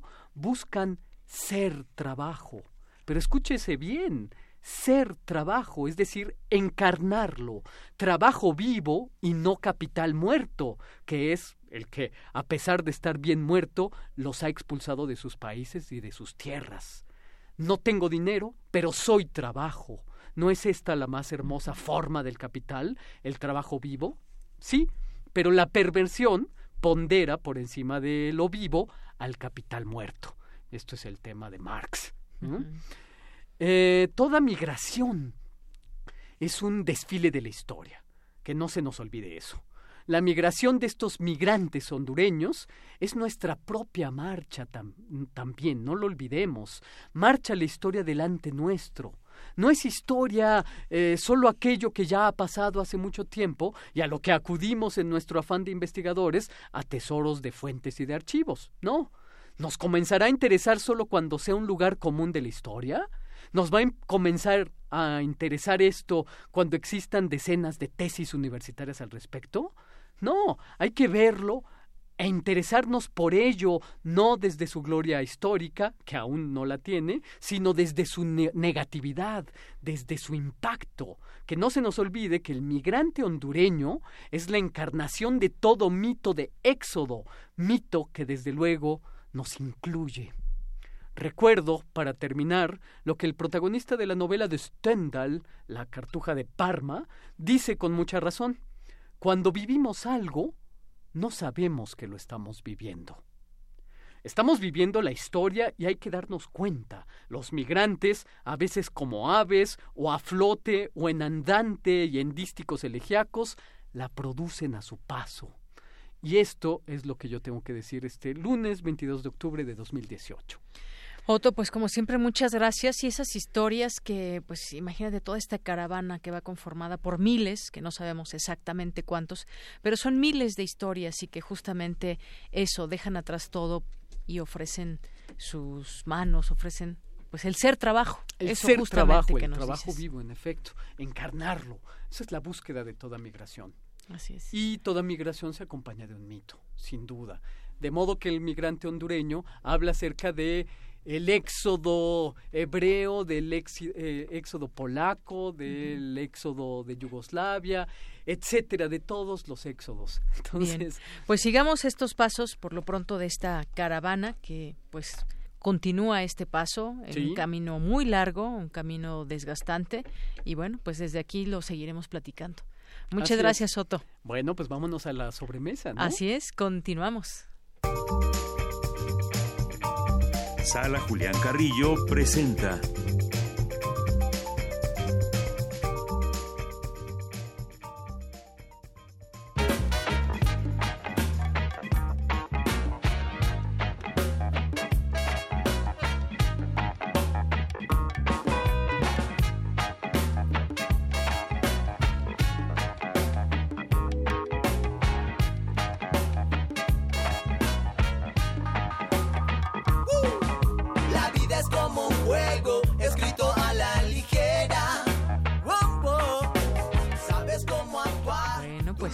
estamos escuchando música. Monse, ¿cómo estás? Monserrat Muñoz. Hola, ¿qué tal, queridos de Yanira, Otto, el equipo de Prisma RU, toda nuestra audiencia en Radio Universidad?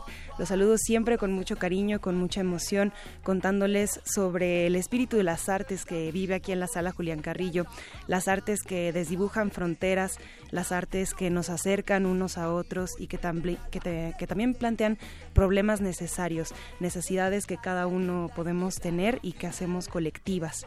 Así son nuestras obras que les tenemos en la semana. Comenzamos con lunes de teatro. A las 7 de la noche comenzará eh, la segunda función de una obra que se llama Británico. Británico y Calígula alternaron funciones en este mes y son compañías que adaptaron textos sobre la antigua Roma, sobre el poder, sobre la lujuria, sobre las virtudes, sobre las pasiones también y sobre este drama político que también acontece en nuestros días. Ellos son jóvenes, son eh, dirigidos por Sergio Cuellar y hoy es la última función de Británico. No se la pierdan, el próximo cierre es el siguiente lunes, igual a las 7. Son obras que duran un poquito más de, una hora, pero están muy recomendadas, muy recomendables, ya caladas, ya garantizadas. Solo son para adultos, eso sí les tenemos que eh, lanzar el, aviso, pero por favor vengan, no se las pierdan. El siguiente lunes también será el gran cierre con Calígula, entonces Calígula y Británico los lunes de teatro. Los martes de danza tenemos una compañía de jóvenes debutantes, eh, dirigidos también eh, al sentido de la paradoja. Ellos intentan desdibujar eh, los conflictos de la, de la ciudadanía, del ser persona en estos días a través del movimiento. Ellos son un grupo de danza que se llaman Grupo Escarlata y la coreografía es de Ángeles Ocampo. Entonces vengan a saber cómo resuelven, resuelven estos acertijos a través de pues una de las grandes artes que involucra el cuerpo y también la música. La selección de música es muy recomendada para esta obra llamada Paradoja, de danza a las 8. Y los miércoles tenemos un 2 por 1 bastante interesante, permanencia voluntaria. Tenemos una proyección a las 5 de la tarde con el ciclo que es del 24 de octubre, que le titularon Queremos el mundo y lo queremos ahora. We want the world and we want it now. Presentamos dos películas, Fresas Sangrientas a las 5 y Sabrinsky Point, que es un lugar en el Valle de la Muerte donde, bueno, la película nos, los lleva a través de una historia de amor, donde hay, hay música de Pink Floyd, también mucho rock clásico y esta será a las 7. Entonces, miércoles de Cine Club a las 5 y a las 7 con este grandioso ciclo. Si tienen que venir, por favor, hay una presentación y una discusión al final de cada una de las películas. Eh, los viernes, que decía, eh, ay, perdón, me salté lo más importante, la estrella de, de los jueves. Tenemos a Belén Pascualini, que, eh, quien es una actriz de Buenos Aires, que ha tenido mucho éxito en, en pues su vida, su carrera y en esto de su vida también ha tenido una gran eh, figura como abuela. Ella es Cristian. Cristian es una francesa que es de Marsella.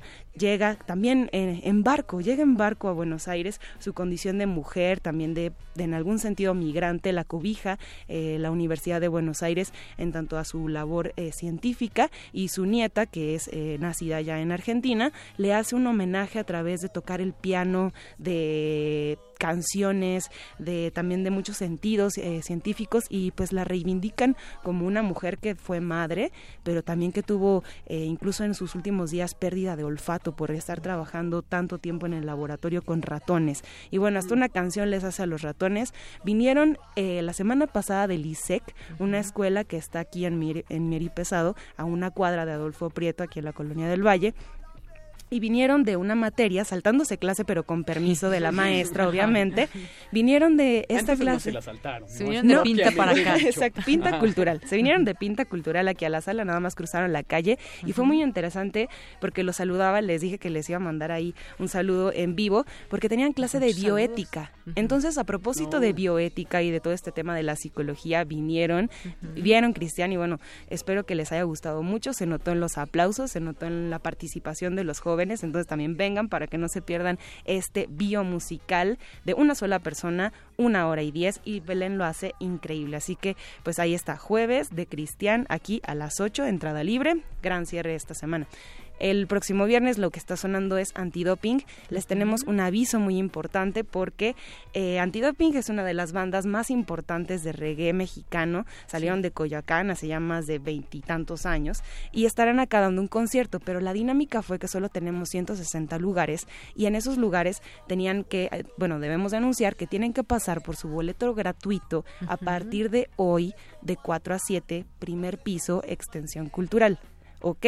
A partir de hoy. A partir de hoy solo tenemos poquitas horas, poquitos boletos y son hasta agotar existencias. Entonces, si ustedes están oyendo, por favor, dense una vuelta y los que tengan, pues ya tendrá lugar el próximo viernes. Los sábados tenemos proyección eh, del Cine Club eh, Radio Cinema, aquí a las 5 de la tarde, también entrada libre, grupo coral a las 12 y también recordarles que estamos en el taller de lunes a miércoles de noviembre de 8 a 9 de la noche estará Elena de Aro dando un taller sobre voz tu voz, que es el manejo de la voz para locutores, actores, actrices. Esto más eh, informes en el teléfono 5623 32 72. Y con esta cartelera les anunciamos que también estamos en Facebook como Sala Julián Carrillo para que nos sigan y también ahí les compartimos toda la información y ya tenemos estrenos del próximo mes de noviembre. Así que no se los pierdan todo por internet también y en nuestra página y nuestras redes, por supuesto. Muy bien, pues cuántas cosas cosas, ¿verdad? Ya tienen que venir. Y a veces nos perdemos, ¿eh? Muchas cosas. Este jueves tienen que estar aquí, muchachos. Oye, ¿cómo fue la presentación de Los Soñadores de Bertolucci? Uy,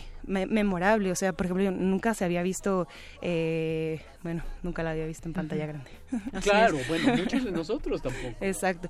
Oye, y también, también, también, los, los pasan por Facebook, algunos de estos eventos. No sé si completos o no, yo he visto alguna parte. En Facebook transmitimos como los ensayos, el, ah, el tras bambalinas, lo que nos dejan eh, los músicos o los involucrados grabar, o a veces también les voy a contar ya aquí el secreto, pactamos con ellos así de a tal hora, tal día, así antes de la función, vamos a hacer una, una transmisión en vivo más controlada, entonces también no se pierdan los ensayos de, video que hemos hecho con ellos también ahí en el Facebook. Muy bien. Entonces síganos por favor también para que se enteren de todo lo que pasa atrás. Perfecto, pues muchísimas gracias Monserrat Muñoz, gracias, Otto. Gracias. Y gracias sobre todo a ustedes que nos están escuchando ahí detrás de la radio. Gracias, mi nombre es Deyanira Morán, a nombre de todo el equipo. Muy buenas tardes, buen provecho, hasta mañana.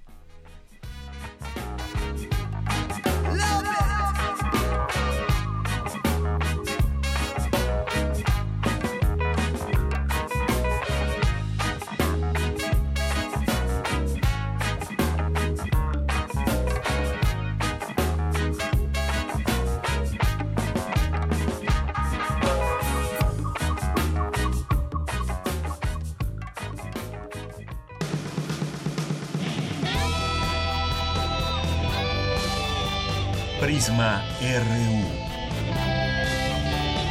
Relatamos al mundo.